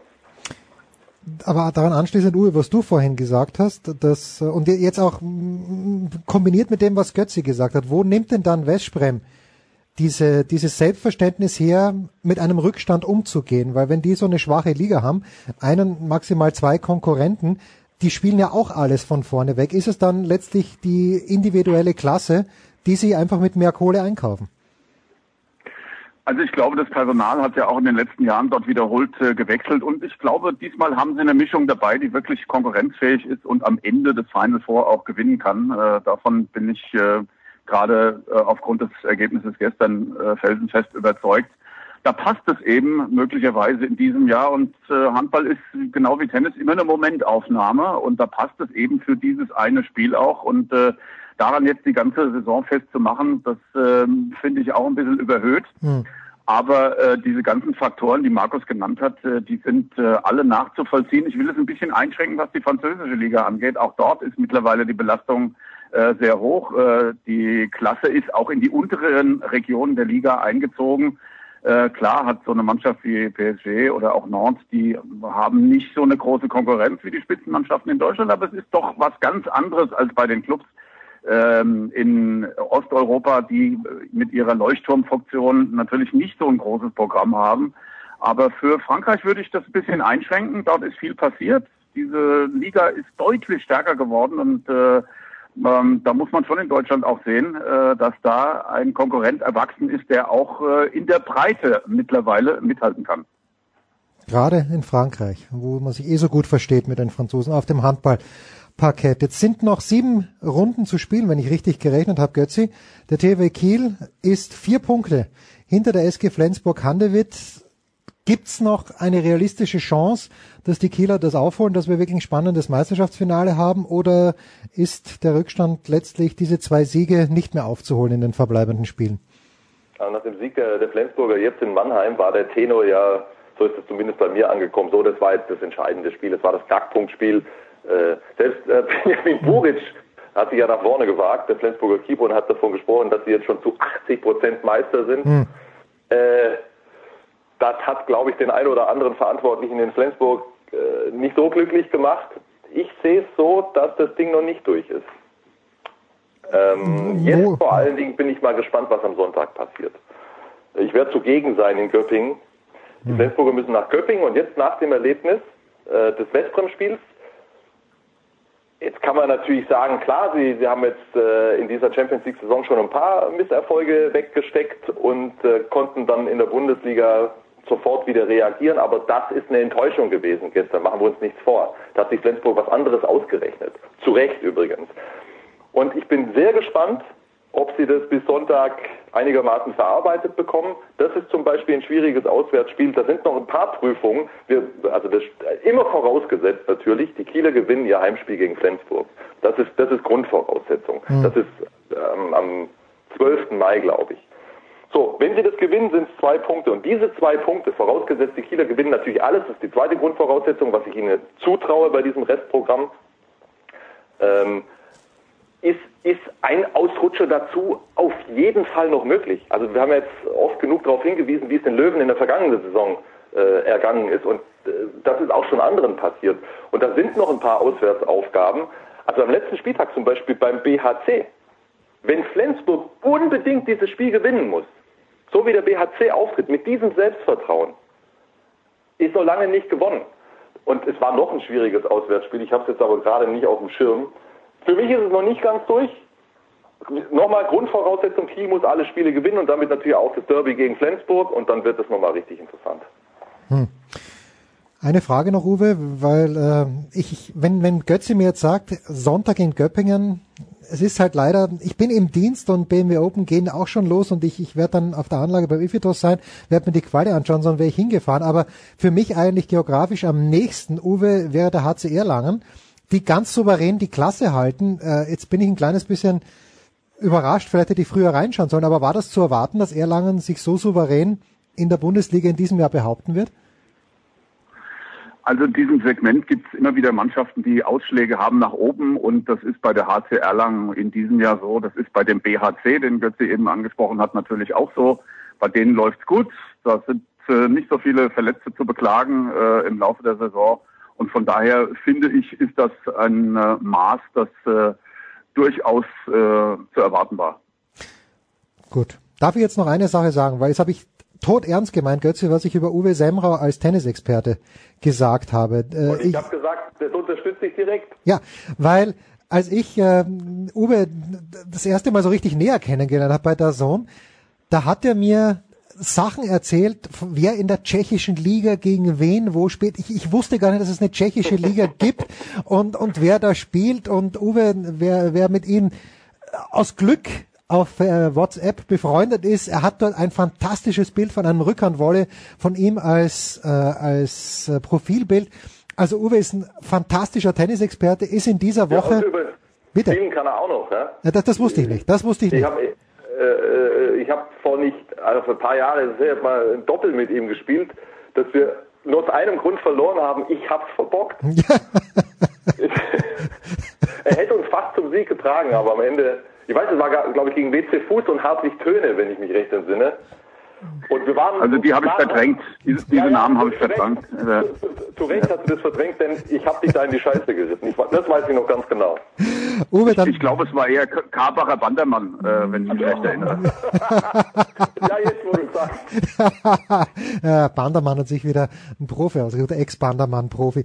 Äh, Uwe, ganz kurz abschließend wirklich noch ein Wort. Du kommentierst ja für der Zone in dieser Woche den Porsche Tennis Grand Prix aus Stuttgart. Man liest ja immer, wer da aller kommt und dann je, je länger das Turnier dauert, merkt man, hoppla, die ist ja dann doch nicht gekommen. Wie, wie schätzt du denn das Turnier in diesem Jahr ein? Wir haben ja heute, glaube ich, äh, irgendwann mal den Schlager Kerber gegen Petkovic, äh, Schlager aus deutscher Sicht. Aber ist das Turnier wirklich so gut wie sein Ruf? Ähm, das ist es schon und zwar deshalb, weil da wunderbar die deutsche Karte gespielt wird und es sind immer noch genug äh, Spitzenspielerinnen dabei. Naomi Osaka ist ja die Nummer eins der Welt, die ist am Start und dann die Vorjahressiegerin ähm, Karolina Pliskova. Und äh, wenn die anderen jetzt aus welchen Gründen auch immer diesen Start verpassen, also in Stuttgart kann man das auf jeden Fall verkraften. Schön. Also schaut es euch an auf der Zone. Uwe wird kommentieren, Oliver Passomacht wird kommentieren, Benjamin Ibrahim Zadeh gibt den Experten und äh, wir werden jetzt noch mit Paul Häuser gleich nach einer kurzen Pause nochmal auf den Komplex Alexander Zverev ist es eine Krise, ja oder nein, eingehen? Wie gesagt, nach einer kurzen Pause.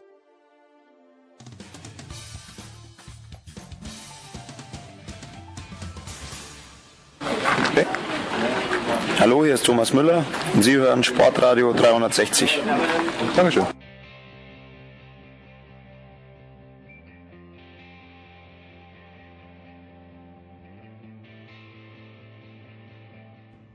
Die Big Show 403 geht in die US-Phase, die heute ein kleines bisschen kürzer ist vielleicht oder auch nicht. Und ich freue mich, dass Heiko Older ein bisschen länger aufgeblieben ist. Servus Heiko.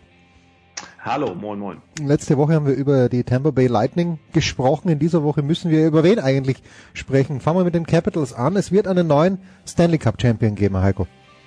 Genau, vor, boah, wie lange ist es her? Knapp 20 Minuten ist jetzt genau eine Minute nach Mitternacht hier in Boston. Wir sind ja sechs Stunden hinter euch zurück. Und ich glaube, es ist 20, vielleicht 30 Minuten her, dass äh, die Carolina Hurricanes gerade diese total verrückte erste Playoff-Runde abgeschlossen haben und zwar mit einem Sieg in der zweiten Verlängerung bei den Washington Capitals, äh, haben 4 zu 3 gewonnen. Und somit ist mit Washington auch der letzte Divisionsgewinner raus. Also erstmals in der Geschichte der NHL Playoffs sind alle vier Divisionsgewinner. Das heißt hm. Tampa, Calgary, Äh, Nashville und Washington sind raus und alle vier Wildcard-Teams, Columbus, Carolina im Osten und Dallas und Colorado im Westen sind weiter und ich habe keine Ahnung, wer Meister wird. Also es ist ein, ein nee, es, ist, es ist ein Wahnsinn. Ich meine, einige haben ja schon gesagt, jetzt wieder klar, wenn die großen Teams äh, so früh rausfliegen, ist das fair, das Format etc. Es ist wirklich wieder die Regular, die Punkterunde ist total egal. Einfach reinkommen in die Playoffs und dann beginnt ein neues Turnier und da sind gelten komplett andere Gesetze. Und das Interessante ist, wenn du mal guckst, äh, wir haben jetzt ja Donnerstag früh hier, äh, wenn ich gesehen habe, Justin Williams, das ist der Kapitän von Carolina, der ist 37. Mhm. Der gilt als Mr. Game 7. Der hat, ich glaube, sein Rekord ist 8 zu 1 in Spiel 7. Der hat das Siegtor auch vorbereitet. Wie der, wenn du den gesehen hast mit seinem grauen Bart, wie der beim Interview danach gepumpt hat, die fangen am Sonntag, nee, am Morgenabend, Freitagabend, spielen die schon wieder äh, gegen die Islanders, die, das Spiel 1 der, ähm, der zweiten Runde. Und die Islanders, Islanders sind, glaube ich, seit einer Woche, seit, seit einer Woche ausgeruht. Dasselbe gilt für die Bruins. Die treffen auf Columbus. Bruins haben am Dienstagabend äh, Spiel 7 gegen Toronto gewonnen. Columbus ist, hat ja Tampa gesweept, ist auch seit einer Woche, ähm, sitzen schön auf der Couch und drehen Däumchen. Ich bin mal gespannt in beiden ersten Runden, äh, in beiden ersten Partien vor allen Dingen, wo man sich ja wieder auf einen komplett anderen Gegner einstellen muss, ob das nicht ein großer, als sich das als Nachteil herauszeichnet äh, von den, also bei beiden Teams, die halt wirklich äh, Spiel 7 spielen mussten. Man sagt ja gern, oder das habe ich ja von dir gelernt und von Franz auch ein kleines bisschen, dass der Goalie, der heiß läuft, wie Jonathan Quick damals für die Los Angeles Kings, dass der alles entscheidet. War das jetzt in, in dieser Serie auch so bei Carolina gegen Washington, dass der Goalie Car den Ausschlag gegeben hat? Car ja, Peter, Peter Mrazek hat super gehalten, aber du musst wirklich sagen, Carolina ist so eine Truppe, ich glaube, Columbus wird ernster genommen als Carolina, weil wenn du dir die mal anguckst, die haben wirklich nicht viele bekannte äh, Spieler und die haben mit Rob Brindamore einen Trainer, der war damals der Kapitän, als sie 2006 den Stanley Cup gewonnen haben. Aber die haben 2-0 hinten gelegen in der Serie. Die mhm. haben 3-1, die haben äh, dann zu 2-2 ausgelegt. Dann verlieren sie Spiel 5, 6 zu 0 in Washington, haben keine Chance. Da sagen die hier im Fernsehen schon, das war's. Ne? Mhm. Gewinnen aber dann Spiel 6 aus äh, zu Hause 5 zu 1 und liegen halt auch im Spiel 7. 2-0 hinten, liegen 3-1 hinten, aber das ist wirklich so eine, so, die sind wie, sag ich mal, dieses, wie, wie so ein, wie so ein Schatten. Egal was du, was du versuchst, die wirst du einfach nicht los. Oder dieses, wie so, wie Hundescheiße am Fuß. Egal wie vorsichtig du bist, irgendwie tappst du immer wieder rein und, und wirst es einfach nicht los. Und, ähm, ich bin echt gespannt. Das ist ja jetzt, ich meine, überleg doch mal, äh, zweite Runde in der Division, das war ja in den vergangenen Jahren jedes Mal das Duell Sidney Crosby gegen Alexander Ovechkin, ja. Pittsburgh gegen Washington. Und natürlich hätten, ich glaube, 95 Prozent darauf getippt, dass es auch diesmal wieder der Fall sein wird. Und jetzt hast du da New York Islanders, deren größter Star im Sommer weggegangen ist nach Toronto mit John Tavares und du hast die Carolina Hurricanes. Da könnte ich dir vielleicht fünf, äh, jetzt weil ich das Spiel gesehen habe, jetzt kann ich dir acht Spieler nennen. Vorher konnte ich dir vielleicht fünf nennen. Also es ist, es ist Wahnsinn. Es ist wirklich ein Wahnsinn. Es macht Spaß, aber wenn du auch siehst, diese, Identi diese Intensität und nochmal, wir haben gerade hier die erste Runde gespielt. Wir sind erst ein Viertel ist rum. Und dann geht das schon ins Spiel sieben und zweite Overtime etc. Das war gerade das drittlängste Spiel der, in der Geschichte der NHL, was Spiel sieben angeht, mit, mit äh, zweiter Overtime ich habe immer wieder, ich bin gerade so ein bisschen krank und mir tut alles so ein bisschen weh und du liegst hier auf der Couch und hm. du denkst, alter Schwede, so beschissen wie du dich fühlst, das ist gar nichts wie die da. Die machen immer weiter, immer weiter raus, die nächste Schicht aufs Eis, 30 Sekunden Gas geben, wieder zurück auf die Bande. Es ist wirklich Wahnsinn. Naja, also du wirst natürlich fantastisch betreut von deiner lieben Frau Katie, aber ich glaube, die medizinische Abteilung hat da vielleicht schon zwei, drei Tricks auch noch äh, im Ärmel, wenn es darum geht, die NHL-Spieler wieder fit zu machen. Ich glaube, die andere Partie, die gestern gelaufen ist. Heiko war auch nicht von schlechten Eltern, nämlich die Vegas Golden Knights führen mit 3 zu 0, wenn ich es richtig verstanden habe, in ja. San Jose und äh, bekommen dann innerhalb von vier Minuten vier Powerplay-Goals. Wahnsinn. Ja, das war, das war auch, das war auch wieder sowas, wo du denkst, also ich war ähm, Dienstagabend, wir nehmen ja Donnerstag früh auf, bin ich gerade zurückgekommen von Boston gegen Toronto. Das ja. war auch Spiel 7. Zwischen den beiden ist ja immer klar, es wird Spiel 7 und letztlich gewinnt äh, Boston. auch Boston zum Glück heim. Äh, das war auch ein, ein na, letztlich relativ ungefährdeter 5 zu 1 Sieg. Aber und, aber und dann kommst du nach Hause, setzt dich auf die Couch und dann siehst du das Spiel und dann denkst du, alles klar, Vegas ist durch, es sind noch 10 Minuten zu spielen. Dann wird Joe Pawelski von San Jose umgeschubst, fast so ein bisschen ausgehebelt, knallt voll mit dem Kopf aufs Eis. Fünf Minuten Major Penalty. Das Mhm. heißt, normalerweise beim, bei, bei einer Strafe ist es ja so, die anderen schießen Tor, äh, Mhm. die Strafzeit ist vorbei. Bei Five Minute Major ist es so, die bleiben die gesamten fünf Minuten, bleibt das Penalty. Und das haben die, haben die so grandios äh, und äh, ratzekal oder wie auch immer ausgenutzt. So äh, das war unglaublich. Nach sechs Sekunden das erste Tor, ich glaube nach 55 das zweite, sprich, die haben in diesen fünf Minuten oder in 408, glaube ich, wirklich ähm, vier Tore geschossen, führen 4-3 und dann kommt Las Vegas, auch eine super Truppe. Ich liebe das, diese, diese, diese, diese Einstellung bei denen. Nehmen den Torwart raus in der letzten Minute, bringen sechs Stürmer. Hm. Sechs Stürmer auf dem Eis. Normalerweise sagst du, oh komm, du hast ein, ein, ein, ein Verteidiger, weil du brauchst ja einen, der, der super skaten kann. Nein, scheißegal. Spiel sieben hier. Sechs Stürmer und schießen, ich glaube 47 Sekunden äh, sind noch zu spielen, schießen die noch den Ausgleich und dann geht's, ich weiß gar nicht, war es auch, ich glaube es war auch zweite Verlängerung, kann ich dir gar nicht mehr, mehr sagen, äh, es war schon zu spät wieder, aber auch Chancen hüben wie drüben, äh, es, es war ein Wahnsinn und es ist, ja, auch, auch jetzt San Jose trifft auf äh, Colorado, jetzt mit Philipp Grubauer, die sind auch, äh, ich glaube seit fünf Tagen haben sich ausgeruht und ähm, das wird auch der super Serie, dann hast du die andere Serie noch St. Louis gegen Dallas und auch wenn du überlegst St. Louis oder Dallas, einer von beiden wird das Western Conference Finale erreichen ist Wahnsinn und wieder mal, äh, ich glaube seit neun Jahren, 26 Jahre in Folge wieder kein kanadisches Team weiter, obwohl alle Toronto hatte, gu- denen wurden gute Chancen gegen Boston zugetraut, weil sie als Schlittschuhläuferisch sehr, sehr stark sind. Winnipeg galt wieder mal als so ein Geheimfavorit und Calgary hat die, hat die Western Conference gewonnen. Ähm, und zack, äh, anderthalb Wochen in, in den Playoffs oder zwei Wochen und alle drei kanadischen Teams sind raus. Äh, Teams sind raus. Aber ich, ich finde es ja immer, dieses Gejaule, äh, ich glaube, es gibt nicht das kanadische Team. Ich habe es oft gehört, Mhm. aber ich habe auch Mhm. oft so mitbekommen, es ist nicht so, dass die Leute in Vancouver Toronto die Daumen drücken, wenn Toronto weit kommt oder oder andersrum. Die haben auch da ihre ähm, ihre Hinterfotzigkeiten Naja, oder ihre, ihre Schwulitäten. Und es ist ja letztlich so, sind wir mal ehrlich. Mir fällt jetzt ein, dass nicht 40, 50 Prozent Kanadier haben. Das heißt, der Cup ist jedes Jahr, jeden Sommer mindestens 20 Tage in Kanada, weil jeder Spieler, der ihn ja gewinnt oder auch Vereinsbetreuer, kann ihn ja einen Tag haben und der ist schon oft genug in der Heimat, in der, in der Heimat. Und ich weiß ehrlich gesagt nicht, ich habe die, die äh, Kader jetzt nicht im Kopf, ob äh, Winnipeg, ob Calgary oder Toronto mehr Kanadier im Kader hätte als Boston, als die Islanders oder als Dallas Stars. Ja, es ist, äh, es ist Wahnsinn im Grunde genommen die Anstrengung dann, weil diese Best of Seven Series und das ist auch nur gerecht, finde ich, dass von Beginn an Best of Seven gespielt wird. Ich kann ja mit einem Playoff-Format, wo in unterschiedlichen Runden unterschiedlich viele Siege notwendig sind, nichts anfahren, aber die Anstrengung ist natürlich unglaublich eigentlich, wenn man das mal so sieht, wenn du in jeder Runde ja, das Spiel ist, ich sieben hast. mein, in, ich, du, du sitzt hier auf der Couch, dieses, dieses Mentale. Hm. Ich glaube gar nicht das physische. Ich weiß, ich war damals Spiel 1 äh, Stanley Cup Playoff, äh, Stanley Cup Finale 2013, Chicago Boston, dritte Overtime und ich glaube Dennis Seidenberg hat damals 48 Minuten gespielt und da machst du wirklich nur kurze Eiszeiten, ne? 20, Hm. 25 Sekunden. Aber er sagt auch klar, ich meine, das ist schon okay, was du machst, du spielst einfaches Eishockey, aber irgendwann ist der Saft halt zu Ende und du musst halt mental. Du musst mental stark bleiben. Ich meine, du wirst gegen die Bande gecheckt, du hast äh, Powerplay, du nutzt es nicht, der andere Torwart hält einfach alles und trotzdem musst du mental stark bleiben und sagen, Long, Jungs, wir haben das hier, keine Sorge, wir gewinnen das Ding. Dann gehst du in die nächste Overtime und immer noch keine Entscheidung. Dann gehst du in die nächste Overtime. Also diese mentale Stärke, die du da haben musst, das ist absolut bewundernswert. Ja, so. Jetzt ist es so, was ich vernommen habe aus den USA, ist, dass die Quoten, die TV-Quoten für die NBA-Playoffs ein bisschen runter sind. Gibt sicherlich verschiedene Gründe. LeBron James ist nicht mehr dabei. Jetzt kann, könnte man natürlich sagen, in der NHL, A, sowieso nicht ganz so populär, vielleicht eher lokales Phänomen. B, aber du hast ja gesagt, Crosby ist raus, Ovechkin ist raus.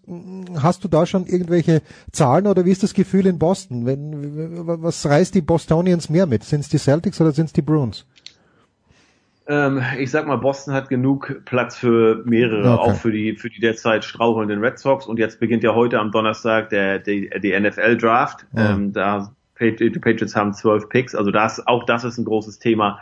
Aber die Celtics, die sind ja durchmarschiert in der ersten Runde gegen Indiana 4-0. Ja. Die fangen jetzt diese sind seit Sonntag weiter, fangen jetzt haben jetzt eine Woche Pause, fangen dann am Sonntag in Milwaukee an. Das ist natürlich eine andere Serie. Also, aber das war hier Boston Celtics gegen Indiana war hier kein großes Gesprächsthema, weil du hast parallel gehabt halt äh, Bruins gegen Toronto Maple Leafs, wie vor vergangenes Jahr wie 2013 und beide Serien gingen jeweils, jeweils in Spiel 7. Also dafür war Indiana einfach noch zu nicht herausfordernd genug, aber jetzt hast du halt mit äh, dem Greek Freak, mit Giannis Antetokounmpo, ähm, oh. du hast das beste Team der der Punkterunde. Äh, du musst auswärts versuchen, irgendwie ein Spiel zu klauen. Sonntag geht's los, wie gesagt.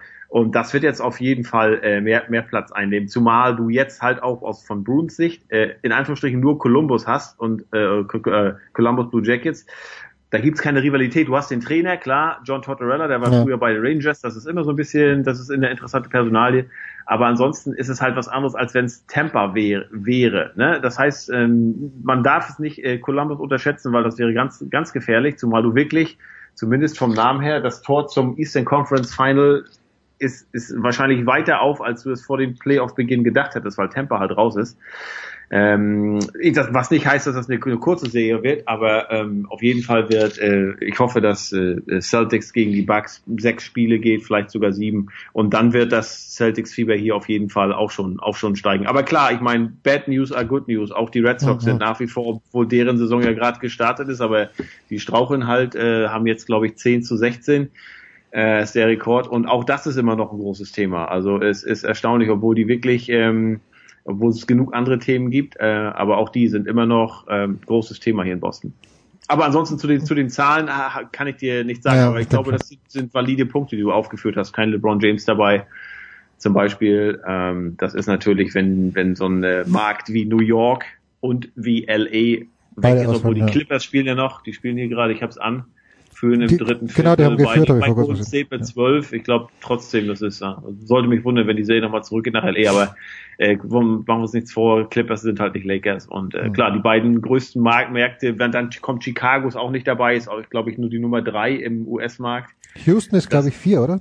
Irgendwie so. Oder Philadelphia, Houston oder Philadelphia, einer von den beiden. Kann gut sein. Miami ist auch immer sexy, die sind auch nicht mhm. dabei. Ähm, ja, also das sind, glaube ich, schon äh, gute Gründe. Aber es ist ja auch, sagen wir so, jetzt geht's in der zweiten Runde nachher. Du hättest im Westen hast du, wenn Golden State weiterkommt, Houston mal ausgehen, ja. Golden State gegen Houston, Rematch vom vergangenen Jahr, äh, Western Conference Final, als es ins Spiel 7 ging. Das ist natürlich was. Ne? Und auch jetzt im Osten hast du halt Boston, wie gesagt, gegen die Bucks und Toronto gegen Philadelphia. Das ist auch interessant. Da, da, da glaube ich, kannst du vorher nicht sagen, wer gewinnt. Ich meine, du hattest hier im Osten Orlando hat zufällig ähm, gewonnen in Philadelphia 1, nee, Entschuldigung, bei, bei Toronto und die mhm. Nets haben zufällig gegen Philadelphia 1 geklaut. Dadurch wurden beide Serien fünf Spiele, aber normalerweise wären das auch, also das war nie in Gefahr. Äh, und im Westen gibt's nur ein spannendes Spiel, das ist äh, Denver gegen San Antonio. Äh, da führt Denver nach, das zwei, nach fünf Spielen mit 3 zu 2. Mhm. Aber Den Denver ist halt auch nicht sexy und San Antonio ist, äh, ist auch nicht sexy. Ist kein Vergleich Coach zu, ist sexy. Ja. Zu, zu, zu, den, zu den Lakers. Ist cooler Coach, absolut, mit Pop aber halt die Märkte sind halt halt klein. Ne? Ja. Abschließende Frage, Heiko. Ähm, Lindsey Vonn ist ja mit PK Subban befreundet Super. und äh, äh, und der hat jetzt ein Statement rausgehauen und die Frage ist, äh, ob er getradet wird oder nicht aus Nashville. Wie gut ist der Junge? PK Subban heißt er, nicht Subban, Subban. Ah, Subban, ah, sorry, ja, Subban. bitte. Ähm, ist ein guter Mann, aber hat, hat sich noch nicht ausgezahlt. Den haben sie ja vor zwei Jahren im Tausch geholt, die Predators, im Tausch mit Shea Weber. Also Subban war ja quasi der Franchise-Player in, äh, in Montreal bei den Canadiens. Ja, ja. Shea Weber war der Franchise-Player bei den Predators und die hatten so das Gefühl, wir müssen noch was machen, beide Seiten. Dann haben sie beide getauscht. Dann ist äh, Nashville ja vor zwei Jahren ins Finale gekommen. Vergangenes Jahr waren sie President's Trophy Winner. Dieses Jahr haben sie ihre Division gewonnen, sind aber in der ersten Runde in sechs Spielen an Dallas gescheitert. Also, ähm, und das sind halt nicht mehr die Nashville Predators wie vor einigen Jahren, als sie halt froh waren und der Trainer Barry Trotz mal die Playoffs zu erreichen. Da sind mittlerweile andere Erwartungen. Die haben halt mit Zuban, mit Roman Josi hinten in der Verteidigung zwei der besten Verteidiger. Die haben mit Peckerinnen super Torwart und trotzdem ist jetzt in der, nach der ersten Runde schon alles vorbei. Ich bin gespannt, wie es da weitergeht und äh, ich weiß nicht, ob Suban hat äh, Suban gesagt, er will getradet werden oder wie war's? Ähm, naja, äh, die Idee ist, dass er sagt, äh, er könnte verstehen, wenn er getradet wird, weil er der so. bestverdienende Spieler ist. Aber ich, ich habe den ja. natürlich noch nie spielen sehen. Äh, ja. Aber ich finde die, die, die Story interessant. Ja, ja, natürlich. Ist, ist ein sehr guter Mann, ist auch einer der wo du weißt, der lässt immer sein, ist auch, also zum einen, der spielt immer mit Herz, mit 100 Prozent, aber ist auch so einer, ähm, was ich gehört habe, äh, der furzt beim Bully schon mal, Hm. also der versucht auch so ein bisschen so, so, so ein Agitator zu sein, Okay. äh, zu- provoziert, ähm, und, äh, aber ist ein super Spieler, war, wann war er Norris Trophy Winner? War es 2014? Ähm, also auf jeden Fall ein, ein ganz, ganz starker Verteidiger und halt mit, die haben zwei, mit Roman Josi, mit dem Schweizer, der ist der Kapitän von Mhm. Nashville auch noch. Und ähm, ja, bin mal gespannt. Äh, ich kenne seine Vertragssituation. Ich könnte sie jetzt nachgucken, aber das wäre, glaube ich, zu lang. Ich kenne seine Vertragssituation nicht. Ähm, wäre schade, wenn da alles auseinanderfallen würde in Nashville. Die haben da ordentlich was aufgebaut und die Defensive steht. Es müsste halt in der Offensive noch ein bisschen was passieren. Bin, bin gespannt. Wird ein interessanter Sommer da in Tennessee. Tja, Heiko, und die nächsten Tage für dich, du wirst aus dem Boston Garden gar nicht rauskommen wahrscheinlich. Äh, doch, ich werde heute Abend halt hingehen, Spiel 1, äh, Celt äh, Bruins gegen Columbus und dann morgen geht's nach Los Angeles. Äh, wir sind zu einer Hochzeit, die Cousine meiner Frau heiratet und das heißt, morgen Abend äh, sind wir bei Schmieders eingeladen. Zu Verrückt, Lasagne. verrückt. Jawohl. Äh, und danach, also erst gibt's Lasagne. Äh, Jürgen wollte parallel Ukulele spielen und äh, Hanni, glaube ich, mir die äh, Füße massieren. So, so hörte ich es auch, ja. Das war geplant. Und danach wollen wir, äh, Jürgen hat nämlich gerade angerufen, von no, äh, 19 bis 21 Uhr hat Little Finn Schmieder Baseballspiel. Und äh, das ist so, da sind wir dann eingeladen und da gibt's wohl reichlich Sangria, also so Baseball, Kinderbaseball, Kalifornien-Style, will er mir mal zeigen. Ja, Das musst du machen, weil nämlich No-Hitter. In the making letzten Mal. Der kleine Finny Schmieder. Äh, Jürgen hat gesagt, zwei, ein Drittel Innings hat er gepitcht, No-Hit und dann musste er raus, weil es eine Pitcherbeschränkung gibt. Ach so. Verrückt. Nee, also, also da freue ich mich. Äh, wir sind auch direkt am Strand da in Hermosa, hat Jürgen uns da was empfohlen. Und dann geht's äh, am Sonnabend nach Malibu zu der, zu einer Hochzeit. Ähm, hört sich fancy an. Ich bin mal gespannt, äh, wie es wird. Und sind wir bis Montag in, in Malibu. Herrliche Szenen bei den Urlaubs. Fantastisch. Da wünsche ich euch schöne Reise, schöne Tage mit Jürgen. Liebe Grüße. Das äh, war's mit Heiko. Kurze Pause in der Big Show 403.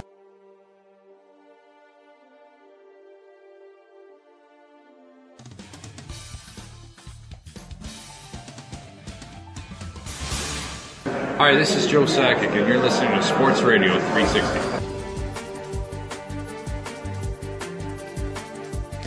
Ja, und hinten raus in der Big Show 403 gibt's ein Solo für Paul Häuser. Servus, Paul. Servus. Äh, wir sprechen natürlich über Tennis mit dem Paul in dieser Woche.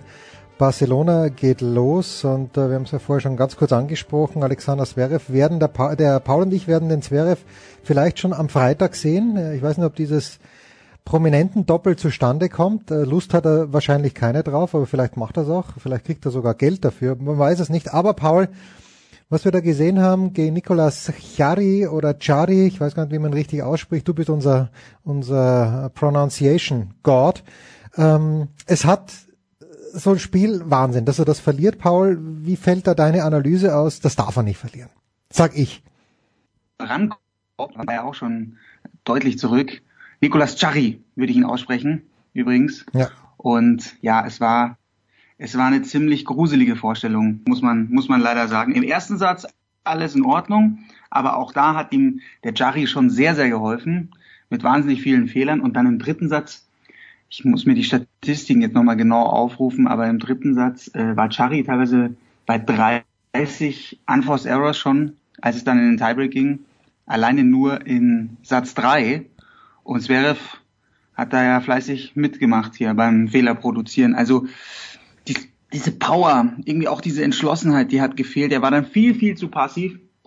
Und Chari hat es dann auch richtig gemacht, ist da reingegangen, ist mit seiner, mit seiner Körpergröße, wenn er da mal einen guten, er hat eine monströse Vorhand und wenn er dann die Schläge angebracht hat, ist auch gut nachgegangen, ans Netz gegangen und hat da die Punkte beendet. Und Zverev zwei Meter hinter der Grundlinie, das ist seine Position, damit hat er schon große Titel gewonnen und er hat ja auch gesagt, er braucht diesen Platz, er braucht diese Schwünge und da fühlt er sich am wohlsten zwei Meter hinter der Baseline, aber bei manchen Gegnern musst du, finde ich, reagieren, musst du auch dann aktiver werden und was man auch erkennen konnte, wenn der Aufschlag so ein bisschen wegbricht, wir haben ja immer wieder Zverev gefeiert für seinen grandiosen ersten Aufschlag, für seinen grandiosen zweiten Aufschlag, dass er dann auch ganz häufig so durch seine Aufschlagspiele durch Cruise da nicht arbeiten muss und somit natürlich auch leichter dann die Breaks machen kann, weil er ja einfach Kräfte gespart hat. Ja, das ist irgendwie auch im Moment. Ich kann mich erinnern, gegen Fonini macht er beim Breakball dann den Doppelfehler und, und die, diese Fehlerproblematik, die gab es ja schon Ende der letzten Saison und das zieht sich jetzt so durch. Jetzt habe ich die Zahlen vor mir und sehe bei Zverev unglaubliche 49 Unforced Errors. Mhm. Das ist ja schon Wahnsinn im gesamten Match.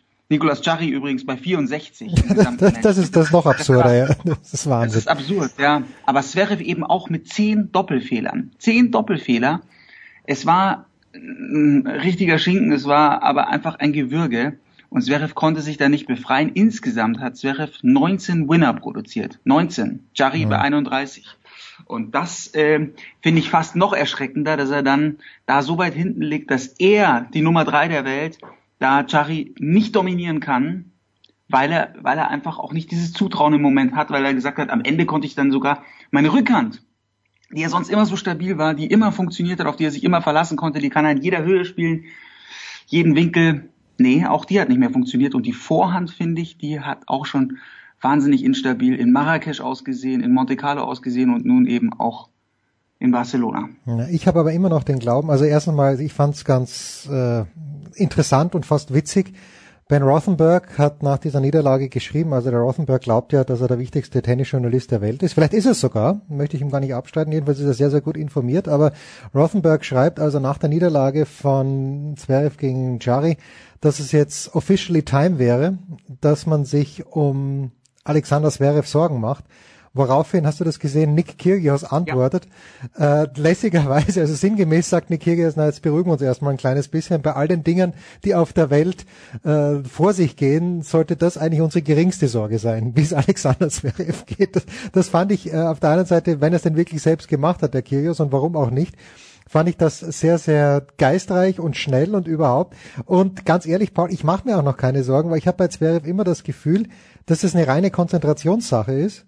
Und bei großen Turnieren kann er sich konzentrieren. Und bei großen Turnieren ist der Aufschlag dann halt auch da. Und gut, ob er sich dann weiter ins Feld reinstellt, du sagst es ja. Er muss nicht zwangsweise im Feld drin stehen. Er hat von hinten diese Turniere schon gewonnen, auf Sand, auf Hartplatz. Und deswegen, ich mache mir jetzt noch keine großen Sorgen. Und nicht nur, weil ich natürlich mit Nick Kyrgios einer Meinung bin, dass es deutlich dringendere Probleme gibt. Machst du dir aber Sorgen? Ja, erstmal vielleicht zu Nick Kyrgios. Ich bin mir ziemlich sicher, dass er diese Posts selber macht, weil der ja ständig auch irgendwelche Posts dann ganz schnell wieder löschen muss oder löscht, weil, weil er da ein bisschen, bisschen über die Stränge geschlagen hat. Ähm, ja, das, das fand ich auch toll. Äh, der, man weiß ja auch, dass er sich sehr, sehr gut mit Alexander Zverev versteht und dann halt auch da sich gleich für ihn, für ihn einsetzt und er hat vollkommen recht. Und vielleicht zu Ben Rothenberg auch noch, der polarisiert wirklich sehr, sehr stark in der Szene aber wirklich glänzend informiert und ist halt schon ein ein Journalist, der die eine oder andere Debatte auch schon Ja, losgetreten so. hat. Ich finde, er übertreibt er übertreibt mit diesem Best of gegen Best of Five. Das, genau, das, genau, Wahnsinn. Da hat er nämlich, äh, Brad Gilbert hat ihn auf seine Shitlist, ge hat ihm, hat ihm schon die rote Karte gegeben auf Twitter. Nicht mehr drauf ansprechen. Best, äh, Best of Three bei Grand Slams ist ein No-Go für die Herren. Es ist völlig, völlig sinnbefreit. Dann hast du einen Tag Pause zwischen den Best of Three Matches. Also müssen wir gar nicht mehr weiter reden, Paul. Genau, jetzt zu Zverev. Also ich mache mir schon Sorgen, weil mir fehlt der Plan B in seinen Matches. Und es, ich habe jetzt, äh, Marrakesch habe ich äh, gegen Munar gesehen. Ja, das, da hat er sich selbst rausgeschossen. Das hat er nicht ernst genommen. Was der da für Fehler gemacht hat, das war ja absurd.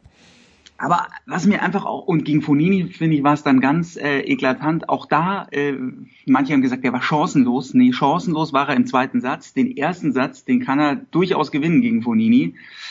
Aber was man gesehen hat, da hat er einfach, er, er wird diese Defizite auch, glaube ich, immer behalten, dass er nicht diesen Wahnsinns-Touch hat. Er hat, er hat, wenn er da mal einen Stop spielen will, dann muss wirklich alles passen. Da muss er sich den Gegner zurechtgelegt haben. Mhm. Und er hat äh, einen tollen Lob aus der Defensive, teilweise was er für Sachen ausgräbt, also eine, eine sensationelle Beinarbeit. Aber mich erinnert dieses Spiel von Alexander Zverev so im Ballwechsel wahnsinnig stark an Andy Murray. Und man muss sich aber überlegen, hey, Zverev ist 1,98 Meter groß.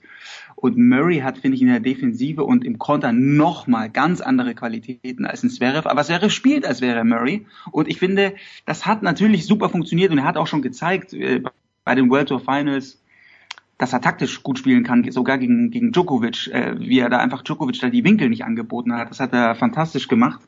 Aber er braucht einen Plan B und es ist schade, dass er die Punkte manchmal nach, nach guten Schlägen, dass er dann nicht, nicht einfach nicht konsequent genug nachgeht, nach vorne springt und dann auch mit einem Volley sich diese Belohnungen holt, die Punkte leicht beendet.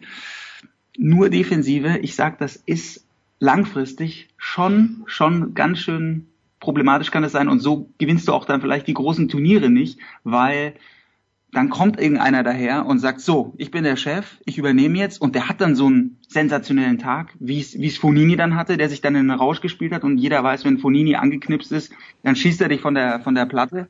Das war ja dann gegen Nadal auch Großartig. So, so schön Genau. anzuschauen. So schön Noch- anzuschauen. da, da kommt dann auch, ein, also das traue ich eben auch ein Tsitsipas zu, dass wenn der im, wenn der sich spürt, dann dann wird's einfach äh, schwierig. Genauso Shapovalov und Ogier Aliassim, das ist der nächste. Also da kommen so viele nach und Zverev war immer der Anführer dieser jungen Generation. Jetzt liegt er im Race. Nicht mehr 21. in den Top 20. Ja, liegt auf Ja, genau. 21, auf 21 im Race, ja. Und da glaube ich halt schon, jetzt wird's halt interessant, er wird jetzt schon einen gewaltigen Druck spüren, weil es wäre für ihn, wäre es wirklich fatal, also das wäre für ihn ganz, ganz schlimm, wenn er sich nicht für die World Tour Finals qualifiziert. Paul. Er ist viel Zeit, viel Zeit hin, aber er will natürlich dort unbedingt seinen Titel verteidigen. Und dann kommt dann schon der Druck und das Selbstvertrauen, wenn er selber sagt, ich bin in einem Loch und ich weiß noch nicht genau, wie ich da rauskomme, dann zeigt das schon, dass da ein bisschen Verzweiflung jetzt reingekommen ist. Aber er hat natürlich alle Möglichkeiten, sich da zu befreien. Und ich finde, Jörg Almeroth hat es ganz toll geschrieben, mit einem Titel-Hattrick in München. Das wäre natürlich schon ein tolles Hallo wach. Ja, gut, das muss man natürlich schauen. Äh, in München die Konkurrenz, ich glaube, Kohli kann ihn schlagen, weil Kohli das Spiel, Fall. das Spiel hat, ihn zu schlagen. Und da sind ein paar, schauen wir mal, ein paar Leute sind auch dabei. Katschanov ganz spät genannt, der kann ihn nicht schlagen. Der muss ja froh sein, wenn er in diesen Tagen überhaupt eine Partie gewinnt. Und ansonsten, also natürlich haushoher Favorit wäre, überhaupt keine Frage. Ähm, Die Höhe, sagt er auch, er hat ein Interview gegeben in Bild. Ich habe nur die Auszüge gelesen, die das Tennismagazin dann veröffentlicht hat wo er auch sagt, dass München eigentlich die Vorbereitung für Madrid ist. Madrid, für, ich möchte ihn einmal ähm, auf Sand jetzt in diesem Jahr vor den French Open sehen gegen Nadal. Gegen den hat er, ist er der einzige, gegen, gegen den er noch nicht gewonnen hat. Weil Nadal nämlich unter sehr unelegante Überleitung.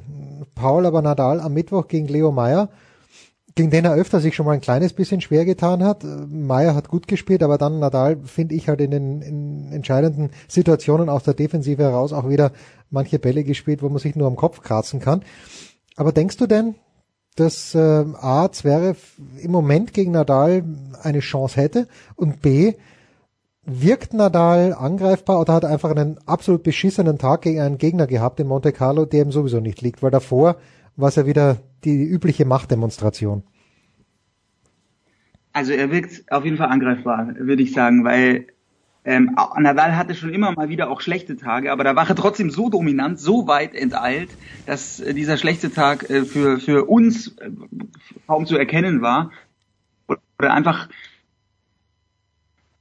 diese Matches gewonnen hat, obwohl sich Fehler geleistet hat und einfach nicht diese, diese Konsequenz manchmal dann an den Tag gelegt hat.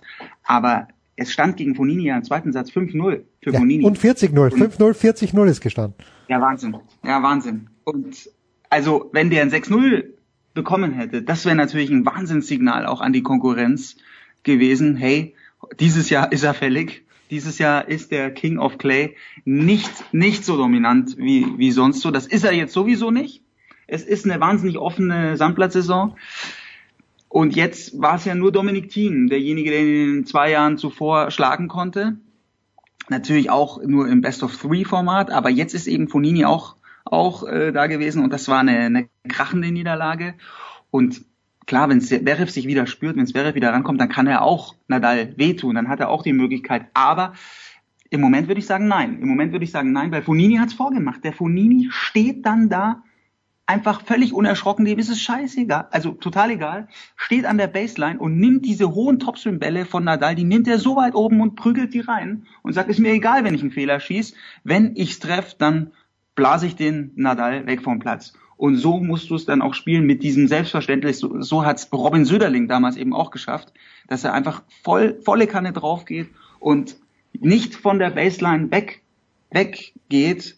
Und das, das hat Fonini par excellence jetzt äh, vorgeführt. Tolles Beispiel. Es gibt viele, viele Spieler, die jetzt Nadal wehtun können. Auch, auch ein Tsitsipas traue ich zu. Ja. Ja, ist, ist immer problematisch finde ich diese einhändige Rückhand gegen Ja, Nadal, genau, weil, genau. weil dann halt Nadal da, da reingeht, äh, ohne, ohne Rücksicht. Aber ja, Fonini traue ich zum Beispiel jetzt auch nicht den Grand Slam Titel zu über zwei Wochen. Aber das war natürlich jetzt, jetzt schon ein Signal, aber für die, für die French Open ist es ganz schwer, ganz schwer jetzt äh, eine Prognose abzugeben. Natürlich ist Nadal der große Favorit, aber wen ich wirklich ganz stark auf dem Zettel habe dieses Jahr, ist Dominic Thiem. Ich glaube, Dominic Thiem, wenn er jetzt so ein bisschen in den Rhythmus reinkommt, Ich glaube, beim Dominik gehen so viel. Da gehen so viele Dinge im Leben von Dominik Thiem gerade vor sich. Das, ähm, das, das, muss ich erst komisch. ordnen. Das, das, ja. Und da würde man gerne einfach noch mal mehr wissen, was ist da los, warum, äh, sagt er in einem Interview, äh, ich habe mit dem Günther Bresnik noch, noch gar nicht gesprochen, äh, das, das ist alles so ein bisschen komisch einfach. Ja, das, ich sage, das ist äh, auch die, die Konstellation. Gut, der Papa ist jetzt dabei und da weiß ich jetzt auch nicht, wer ist es der Chef in der Box? Ist es der Massou oder ist es der Papa? Natürlich wird der Papa eigentlich der Chef sein, aber welche Rolle hat dann der Massou? Und ähm, ich habe ja letzte Woche auch gehört, angeblich, dass der Alex Stober möglicherweise auch nicht mehr lange dabei sein soll. Das ist ein super Mann, der Alex, äh, der auch Erfahrung hat, der natürlich jetzt nicht nur ein Physiotherapeut ist oder, oder für die der, der auch vom Tennis unheimlich viel Ahnung hat, weil er schon mit Muster unterwegs war, mit der Kerber. Ähm, also ich glaube, beim Dominik geht ganz viel los. Die kämen ja im Halbfinale in Barcelona aufeinander am Samstag. Das wäre schon mal insofern spannend. Davor im Viertelfinale könnte sein Tsitsipas gegen Nadal. Ist ein sehr schönes Turnier, wird auf Sky übertragen. Marcel Meinert kommentiert, der Anchorman Markus Gaub kommentiert auch. Ja, es ist, ist ganz, ganz, ganz, ganz spannende Geschichte, aber ich, Ja, aber wenn du jetzt, wenn du einen Tipp abgeben müsstest, French French- Open, ja, jetzt, ja, Stand- Nadal leider. Best of Five, immer noch Nadal. ist auch dabei. Ja. Und ich glaube halt, dass auch bei Best of Five der Djokovic, auch wenn er mir nicht gefallen hat, aber der war, der war schon wieder unlustig in Monte Carlo. Aber wenn der lustig ist und bei Grand Slam Turnieren ist er meistens lustig, dann habe ich den Djokovic, äh, möchte ich nicht gegen Djokovic spielen. Guter Punkt. Ja, Guter Punkt. naja, und es ist halt, ich meine, man muss auch auf die Setliste schauen. Machen's. Bitte? Ich glaube weder Nadal noch Djokovic. Irgendwie habe ich das Gefühl, dieses Jahr ist es so offen. Ja. Auch Federer kann eine Rolle spielen, kann mit einer mit der absolut richtigen Auslosung Genau, das und mit dieser ganz lockeren Einstellung kann er eine Rolle spielen. Völlig äh, spannende Sandplatzsaison haben wir da vor der Nase. Genau, also Auslosung das ist das Stichwort, weil es gibt ja Leute wie der Wawrinka, der vielleicht gesetzt ist, vielleicht aber auch nicht, aber wenn er gesetzt ist, dann ist er irgendwo zwischen 28 und 32, also er gewinnt jetzt ein großes Turnier. Gegen den möchte in der dritten Runde keiner spielen. Das sind natürlich so Variablen, die wir jetzt noch nicht einschätzen können. Paul und ich freuen uns auf die BMW Open. Wir werden sogar am Freitag gemeinsam hoffentlich auch gemeinsam auf derselben Seite des Netzes stehen, denn es gibt das Journalistenturnier, das ja dann als fast möchte ich sagen, als Marshall-Turnier gespielt wird. Ähm, Paul spielt natürlich deutlich besser Tennis als ich, aber ich werde das mit meiner Erfahrung zu kompensieren versuchen. Ich freue mich sehr. Nächste Woche also Und BMW dein Open. Feinslice. Ja, mein Slice. Äh, je, je tiefer der Boden, umso besser und das Wetter soll ja beschissen werden am Freitag. Rechtzeitig zu Turnierbeginn. Wir freuen uns jedenfalls auf die BMW Open, wo ja Alexander Zverev dann auch am Start sein wird. Cody wird da sein und vielleicht gibt's noch irgendeinen Überraschungsgast, der dann aus Barcelona anreist, weil es dort nicht so läuft. Paul, ich danke dir. Das war die Big Show 403. Wir hören uns. Morgen gibt's schon ein Daily, vielleicht am Wochenende auch und nächste Woche dann die Big Show 404. Das war die Big Show auf sportradio360.de. Folgen Sie uns auf Twitter, klicken Sie den Gefällt mir-Button auf unserer Facebook-Seite und abonnieren Sie uns via RSS-Feed oder auf iTunes. Die nächste Ausgabe der Big Show gibt es am kommenden Donnerstag. Bis dahin sollten Sie die Zeit nutzen und die weiteren Angebote auf sportradio360.de wahrnehmen. Play Ball! Da ist gar nichts toll.